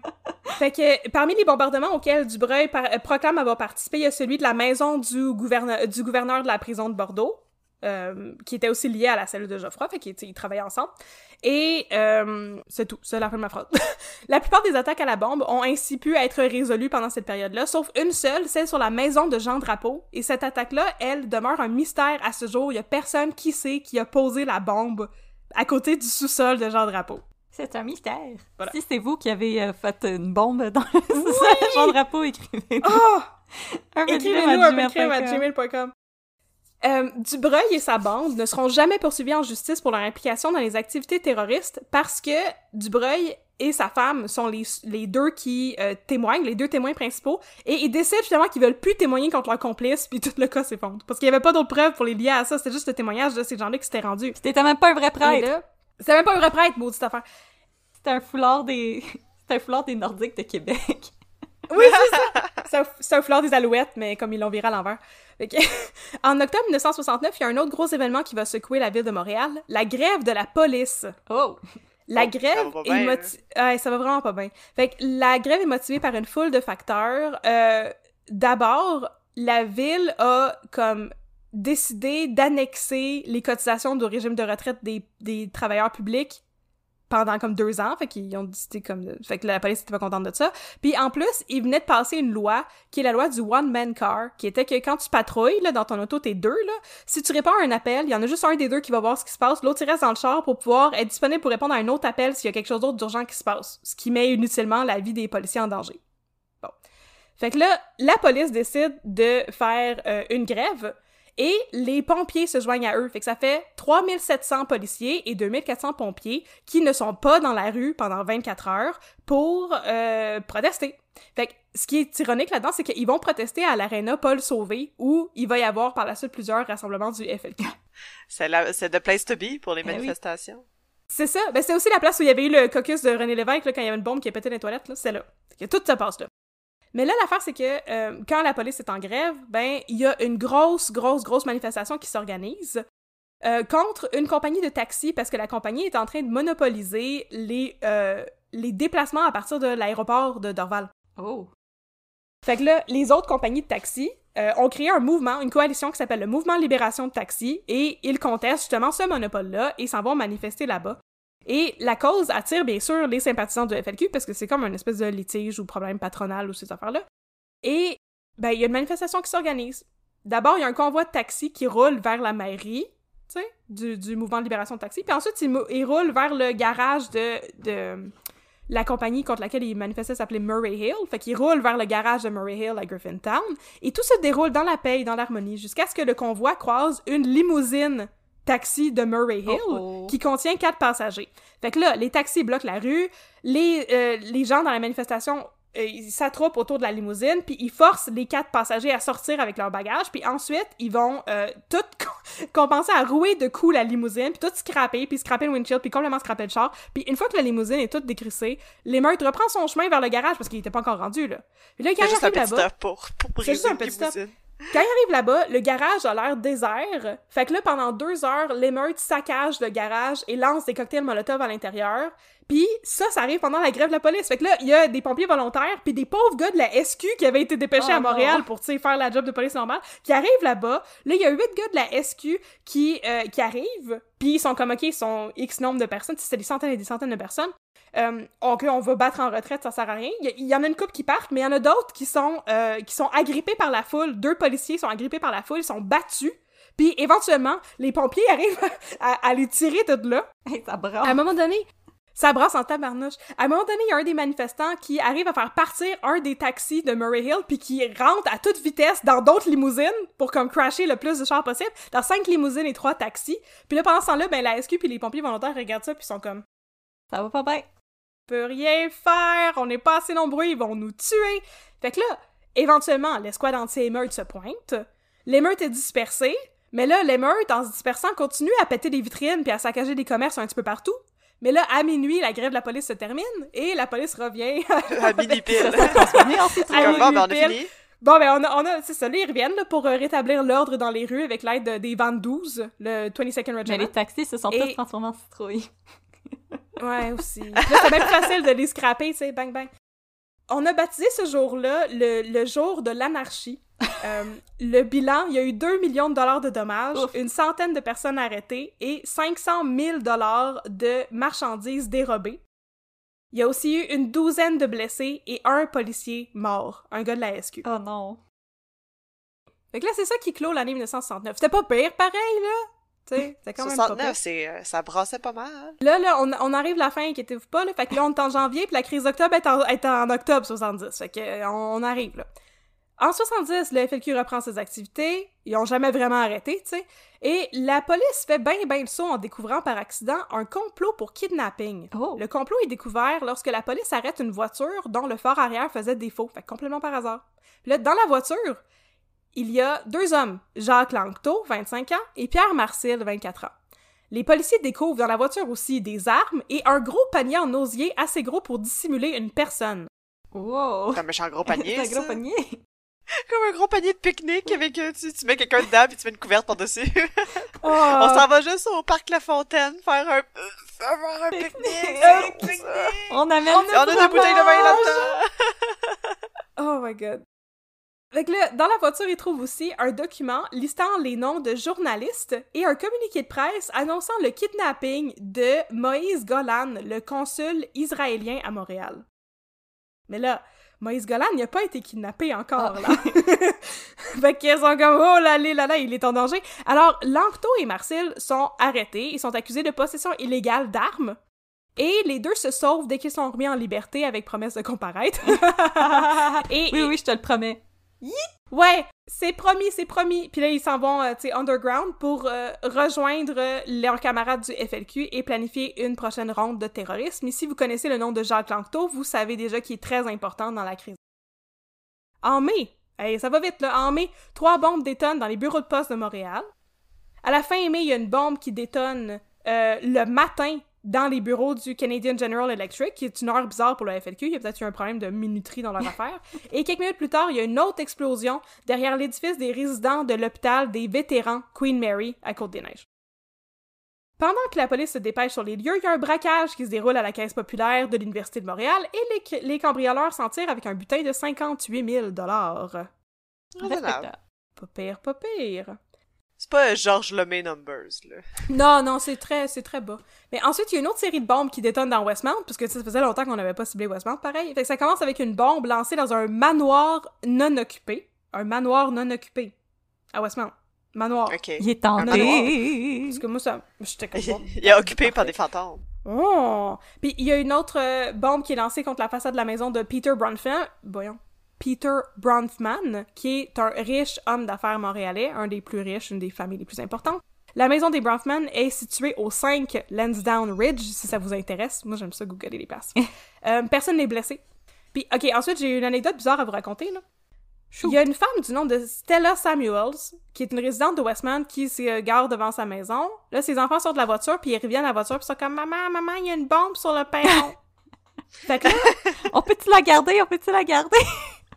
En fait, la garder. Là, la madame, elle s'en va chez le voisin. Puis elle appelle la police. Puis la police lui demande de décrire la bombe. Puis la femme dit, ben, je peux pas, c'est mon fils qui l'a vu. Puis la police est comme, ben, tu peux-tu aller vérifier que c'est une bombe pour vrai puis nous décrire à quoi ça ressemble? En indiquant que, tu sais, ils sont bien, bien occupés dans le moment, ils ont d'autres bombes à désamorcer, tu sais. Mais là, la madame, elle refuse. Puis elle raccroche, c'est tout. Puis là, en sortant dans la rue, elle réalise que la police est déjà là en train d'évacuer la rue. Ah! Elle aura pas eu la chance d'aller voir la bombe, finalement. Mais tu sais, là, si la police te demande d'aller checker une bombe, tu vas checker la bombe, me semble. Va te prendre en selfie avec. Si on me demande de m'approcher d'une bombe, j'ai pas envie de Ouais. m'approcher d'une bombe. On sait pas, là, si c'est des affaires de minuteurs, ça peut exploser n'importe quand. Je sais pas, moi, je suis- du côté à Bob côté, c'est pour ça, là. Fait Moi, Bob, chercher mes petites jumelles de loin. Ces petites jumelles d'opéra. C'est clair qu'elle avait ça, la petite madame de Westmount. c'est ça dans sa sacoche. dans- Oui, pour aller à l'opéra, là. Ça te, prend tes, ça te prend tes longues vues. Fait que finalement, Bob Côté va désamorcer cette bombe-là et euh, selon lui, c'est la plus grosse bombe qu'il avait démantelée jusqu'alors. Elle était composée de 31 bâtons de dynamite. C'était la Mother Oh my Bomb. god. Et il niaisait plus avec le POC. Fait qu'à ce stade-là, le gouvernement qui était dorénavant mené par notre cher, euh, notre beau Robert Bourassa. J'avais mis notre beau Robert Bourassa dans mon speech. Je sais pas pourquoi je, je sais pas pourquoi je dis qu'il était beau, mais en tout cas, et- et le gouvernement Bourassa, il lance une nouvelle récompense pour des informations, cette fois-ci pour 50 000 Son ministre de la Justice, Jérôme Choquette, introduit aussi une nouvelle loi sur l'acquisition des explosifs. Sous cette nouvelle loi, quiconque veut acheter de la dynamite doit avoir un permis de la SQ. Il me semble que c'était le temps, là! Il aurait, il aurait pas pu faire ça il y a 7 ans! C'était une bonne idée, là. Temps qu'elle arrive. Puis là, en juin, euh, la International Bank of Commerce à Ville-Saint-Laurent est victime de deux attaques à la bombe, toutes deux désamorcées par notre Bob national. Pour une des deux bombes, Bob est chanceux. Elle a été construite avec un chronomètre de cuisine, un petit minuteur, là, tac, tac, tac, tac, tac. Puis l'aiguille était coincée dans le repli du sac Ah! Oh. dans lequel elle était, puis c'est pour ça qu'elle a pas explosé. La récompense de 50 000 promise par euh, Jérôme Choquette, le ministre de la Justice, a fini par porter fruit et la police commence à faire de la filature sur quelques individus louches et leurs associés, ce qui les mène à, une résidence dans la euh, municipalité de Prévost dans les Laurentides. Là-bas, ils arrêtent André Roy, sa femme Nicole, Claude Morancy et le frère de Jacques Lanctot, François Lanctot.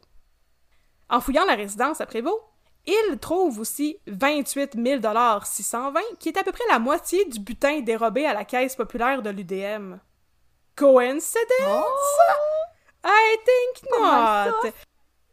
Oh, ils trouvent aussi des armes, des batteries, des détonateurs et ben d'autres objets bizarres comme des seringues, des liquides anesthésiques et des menottes. Je n'aime Ce qui pas laisse ça. présager Oh que... non. Ce qui laisse présager qu'il planifiait un autre kidnapping. Et ce qui laisse présager ça, ben, c'est qu'il trouve aussi un 250 copies d'un communiqué de presse annonçant le kidnapping d'un diplomate américain du nom de Harrison W. Burgess.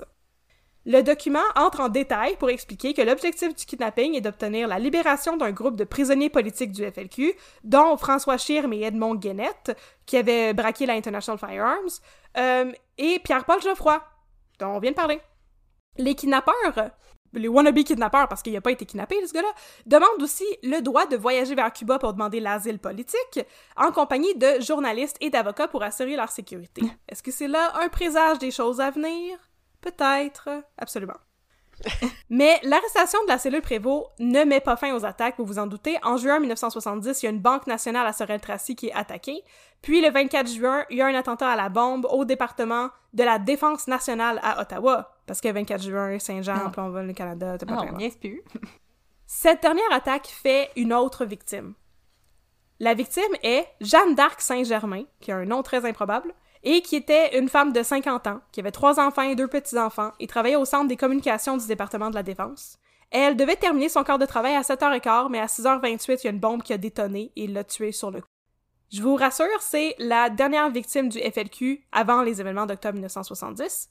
Fait que là, jusqu'à date, on avait Wilfred O'Neill, Leslie McWilliams, Thérèse Morin, Jean Corbeau et Jeanne d'Arc Saint-Germain, en plus de Walter Lidja, qui a été handicapé puis qui a eu des séquelles à vie. Bon. Euh, moi, j'exclus de la liste euh, Alfred Pinnick, qui était le pauvre gars qui s'est fait tirer par la police pendant la descente au International Firearms. Même si celle-ci est inclue dans toutes les listes de victimes de la FLQ, moi, je trouve que c'est pas Non, c'est la police. justifié. On en a déjà parlé. Et puis là, on arrive à la fin. En juillet, il y a une attaque à la Banque Royale sur Saint-Jacques, puis au bureau chef de Wawanisa, à Ville-Mont-Royal. Oh, ça fait aussi longtemps que ça que ça existe. On dirait! Wawanisa, la compagnie d'assurance! Eh. Et puis, finalement, il y a une attaque au bureau chef de la Banque de Montréal, encore une fois sur Saint-Jacques, mais toutes les bombes sont désamorcées par Robert Côté et son escouade, ce qui semble fâcher les felkistes. Ceux-ci envoient une lettre au quartier général de la police le 21 juillet, une lettre adressée à, et je cite, Robert Côté de la Gestapo antiterroriste. Et la lettre annonce qu'une messe sera bientôt célébrée à la mémoire du sergent Côté, RIP. C'est signé le FAQ, le Front anarchiste du Québec. Ok, maudite gang de edgelords de Reddit. Ouais, c'est ça, là, c'est déjà du shitposting de... hey, la maudite Gestapo, là, toi pis qui... En plus, ils Écoute. rentraient même pas chez eux, ils faisaient juste désamorcer des bons. C'est tout. Fait que là, après ça, l'automne 70 arrive à grands pas. Alors que va-t-il se passer? Robert Côté va-t-il mourir? Pierre Laporte va-t-il se faire enlever? Tipette Trudeau sera-t-il de retour? C'est ce que nous allons découvrir dans la troisième partie de la série sur la crise d'octobre. Et voilà! Oh my Oh god! my god! Que de rebondissements et C'est ça, là. c'était intense. contente que j'en fais quatre parties, non pas trois? C'était déjà assez long de même, ça? Ouf! On est on the edge de cinq parties. Ben, c'est ça, c'est... euh, Je réitère mon point, je pense que ça ferait une excellente série télé. Absolument. Comme, il- ça manque pas d'action, puis c'est super intéressant politiquement parlant aussi, là. de Absolument. se remettre dans les événements de cette époque-là. Puis, tu sais, j'imagine aussi l'atmosphère, surtout dans la ville de Montréal, mais au Québec au complet, là, ça devait être terrible. Tout le monde devait être Ouais. on edge, là. Je veux dire, ça arrêtait C'est plus. ça n'arrêtait plus. Puis en plus, c'est ça, moi je trouvais que la première partie sur le FLQ était un petit peu moins intéressante dans le sens où on les revoit plus vraiment, là, ces FLQistes-là. Mais là, on vient de rencontrer dans cet épisode des gens qui vont être très importants dans la suite des choses. Les gros joueurs. Les protagonistes joueurs. euh, principaux. Le trio principal. On n'a pas encore rencontré le trio Il principal. s'en vient, il Parce s'en qu'on vient, n'a pas encore rencontré Mais non, c'est vrai. les frères Rose. C'est le deuxième trio. C'est le deuxième trio. Mais on a rencontré Pierre Vallière, qui lui va être super important pendant la crise d'octobre. Euh, Pierre-Paul Geoffroy, dont le nom revient sur la liste des, des, des gens que le FLQ veut libérer, tu sais, en faisant euh, ce qui va se passer pendant la crise d'octobre. Fait que, voilà. Ouf! Ben, merci. Des heures de ma vie à lire ce livre. Ben, merci d'avoir fait ça pour nous, Catherine. C'était vraiment super intéressant. Euh, on espère que vous aussi, à la maison, vous étiez on the edge of your seat, comme qu'on dit, parce que moi, j'étais j'étais sur le, le derrière. Merci, Catherine, pour ces recherches de moine que t'as faites. Euh, C'est vraiment une tête et on l'apprécie vraiment beaucoup. Ça m'a fait plaisir. Après ça, je vais parler de des choses un petit peu plus relaxantes que des bombes, par exemple. Mais c'est une pièce d'anthologie, puis Ouais. je pense que j'en parlais récemment avec une de mes amies, mais comme on, on connaît un peu ce qui s'est passé, mais pas en détail comme ça, fait que je pense que c'est important aussi de de se replonger dedans, puis de le décortiquer comme tu l'as fait. Là. Ben écoute, parce qu'en plus là, je vous ai je vous ai nommé beaucoup plus de bombes que ce que j'avais besoin de faire là, mais il y en a encore beaucoup d'autres attaques qu'il y a eu là, puis que je pouvais pas nommer parce que c'était rendu trop long puis compliqué là. Que C'était des années terribles pour le monde à Montréal, surtout si t'habitais dans Westmount. T'avais pas de plaisir dans la vie. Ou c'était Comme- un patronat ou un anglophone, ou tu travailles dans une institution fédérale. Ouais, exactement. Au pire, on va lancer le, le coffret with the Director Scott avec nos commentaires. avec le Seigneur des Anneaux, la version qui va durer euh, Oui, c'est trois ça. jours. La version longue. Durer trois heures et demie au lieu d'une heure et demie. Ouf. Alors, En tout cas.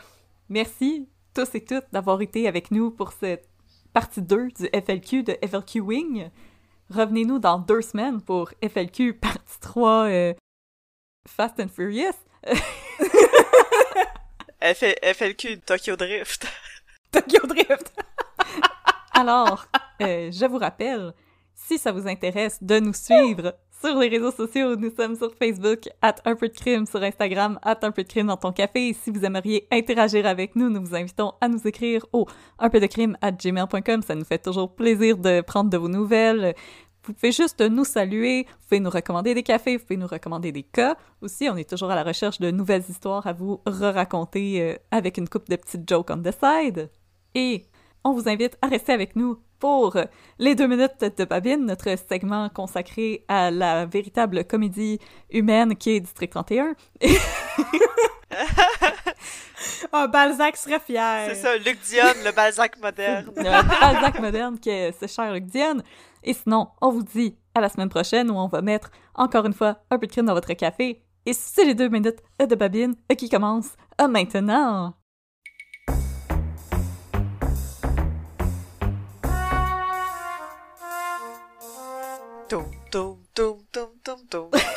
J'avais vraiment bonne aptitude. N'est-ce pas? Ok, là, euh, là, mes chums, là, Ouais. il va falloir Ouais. que vous asseyez parce que aujourd'hui, là, faut que je vous raconte un, euh, un vol crapuleux qui a eu lieu ici même, dans les bureaux euh, du 31.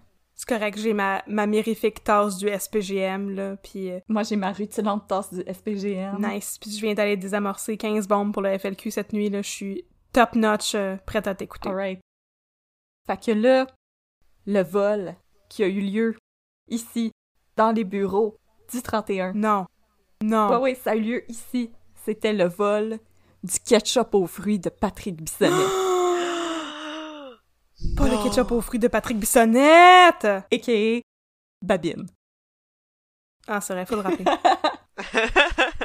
Fait que là, ça commence.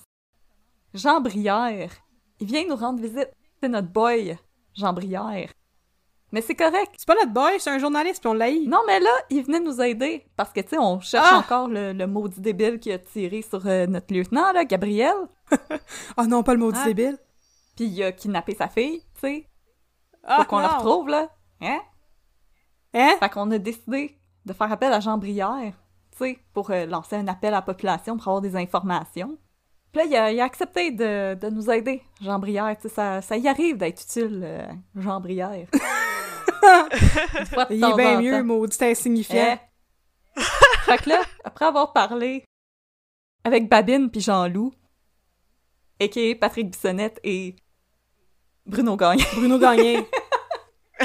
Et Jean-Loup. Patrick Bissonnette et Jean-Loup. Alors, C'est Jean-Loup le hot dog du Val. il ouvre sa mallette, il leur dit « Hey les boys, euh, pendant que je pense, euh, en fin de semaine, j'ai fait du ketchup aux fruits puis je vous en ai amené. » Puis là, il sort deux pots maçons de ketchup aux fruits puis il leur donne.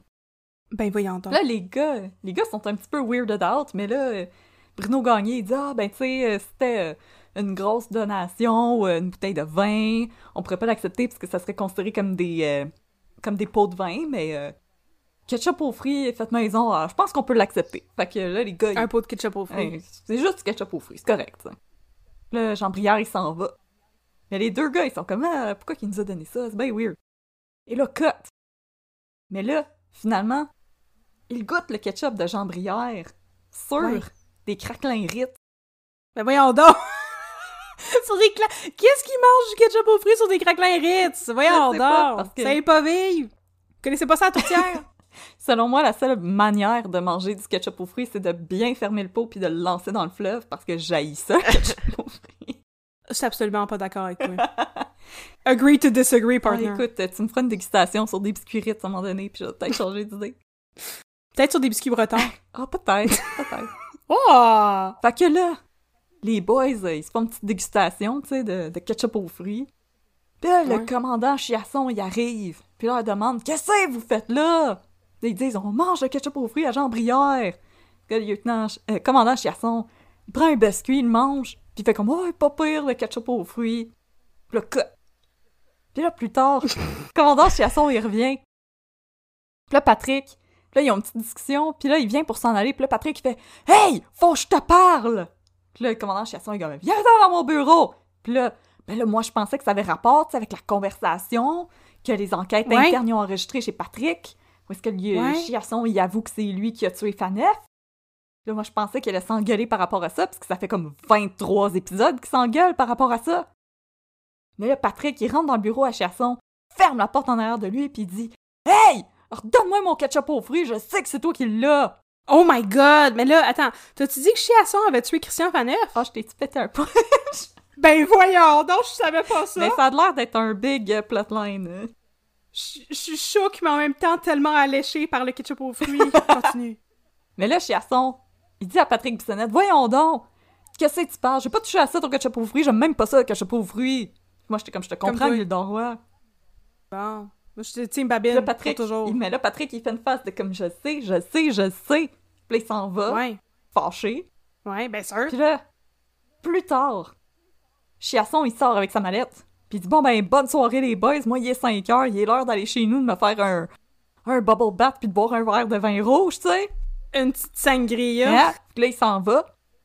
Mais là, les boys, maintenant, ils sont avec euh, le magnifique Poupou. Poupou, il est revenu de où. Là, il est ouais. avec eux. Puis là, le commandant Chiasson, il vient pour s'en aller. Mais là, la porte de l'accueil, elle ouvre pas. Fait que là, le commandant Chiasson, il est comme, voyons donc, la porte est-tu brisée? Et là, Stéphane, héroïque Stéphane, il arrive en arrière de Chiasson. Et il s'exclame, Commandant Chiasson, vous êtes en état d'arrestation parce qu'on vous soupçonne d'avoir volé. Et là, il empoigne la mallette du commandant Chiasson. Il l'ouvre et il crie Non! Le ketchup aux fruits de Patrick Bissonnette! Et Stéphane tient un pot maçon à moitié vide de ketchup aux fruits. À moitié À vide! moitié Il l'avait mangé à à moitié!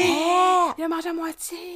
Patrick, avait-tu écrit son nom dessus? Ben là, c'est ça, le commandant Chiasson, il proteste, puis il dit non, non, non, c'est mon Ouais. ketchup aux fruits, Jean Briard, il m'en a donné à moi aussi. Les boys, ils sont Ouais. comme non, non, non, il t'en a pas donné, toi, puis Jean Briard, vous pouvez pas vous, pouvez pas vous sentir, c'est pas vrai qu'il t'en a donné. Fait que, commandant Chiasson, il finit par admettre son crime. Il redonne le ketchup aux fruits à Patrick, Ah! puis il fait comme oh! Puis là, il s'en va ronchonnant. Oh, oh, j'aime même pas ça, le ketchup aux fruits, maudite gang de fatigants. Puis là, nos boys, ils sont contents, puis ils se font des high five. Alors, Babine n'aura pas mangé sa tourtière sèche ce soir-là, grâce à l'aide de l'héroïque Stéphane Pouliot. Oh, le chance! Ah. Ça peut être Noël toute l'année quand t'as du ketchup aux fruits. Ou quand t'as Stéphane Pouliot comme ami. Puis là, moi, j'ai trouvé ça vraiment le fun comme plotline parce que, tu sais, entre-temps, il y avait pas lieutenant Gabriel entre la vie et la mort à l'hôpital parce qu'elle venait de se faire tirer dessus, puis sa fille qui Non, non. s'était faite kidnapper par un homme qui était clairement very unhinged. Non, non, non, non. Comme c'était vraiment le, C'est la priorité, c'était le ketchup. c'était vraiment Oui. le moment de mettre un comedy relief.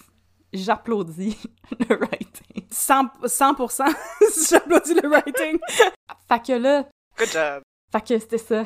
C'est ça, euh, Ah. partner. C'était le vol crapuleux qui a eu lieu sur les lieux du 31. Le vol du ketchup aux fruits. Mais c'est correct! Ça a bien fini. Maudite chance que... Ah. Maudite chance que... Tant mieux était pour là. les Crackers Ritz. Ben ouais. On est jamais à l'abri de ces On affaires. n'est jamais à l'abri Hey, d'un on vol de Je pense ketchup que aux Poupou, il était vigilant. Hey, maudite chance. Ah. Que c'est pas pour rien qu'il est détective. Hey! Hey! Alors voilà. Merci euh, d'avoir écouté euh, cette belle histoire. Et je vous jure que je n'ai pas inventé ce plotline. C'est vraiment au début de la saison 5. Non, c'est un vrai plotline. Catherine et moi, on n'invente jamais de plotline de District 31. C'est toutes des vrais plotlines qui ont eu lieu parce que District 31, c'est la comédie humaine québécoise. fait que, je te dis à la semaine prochaine, partner. 14 partner. 10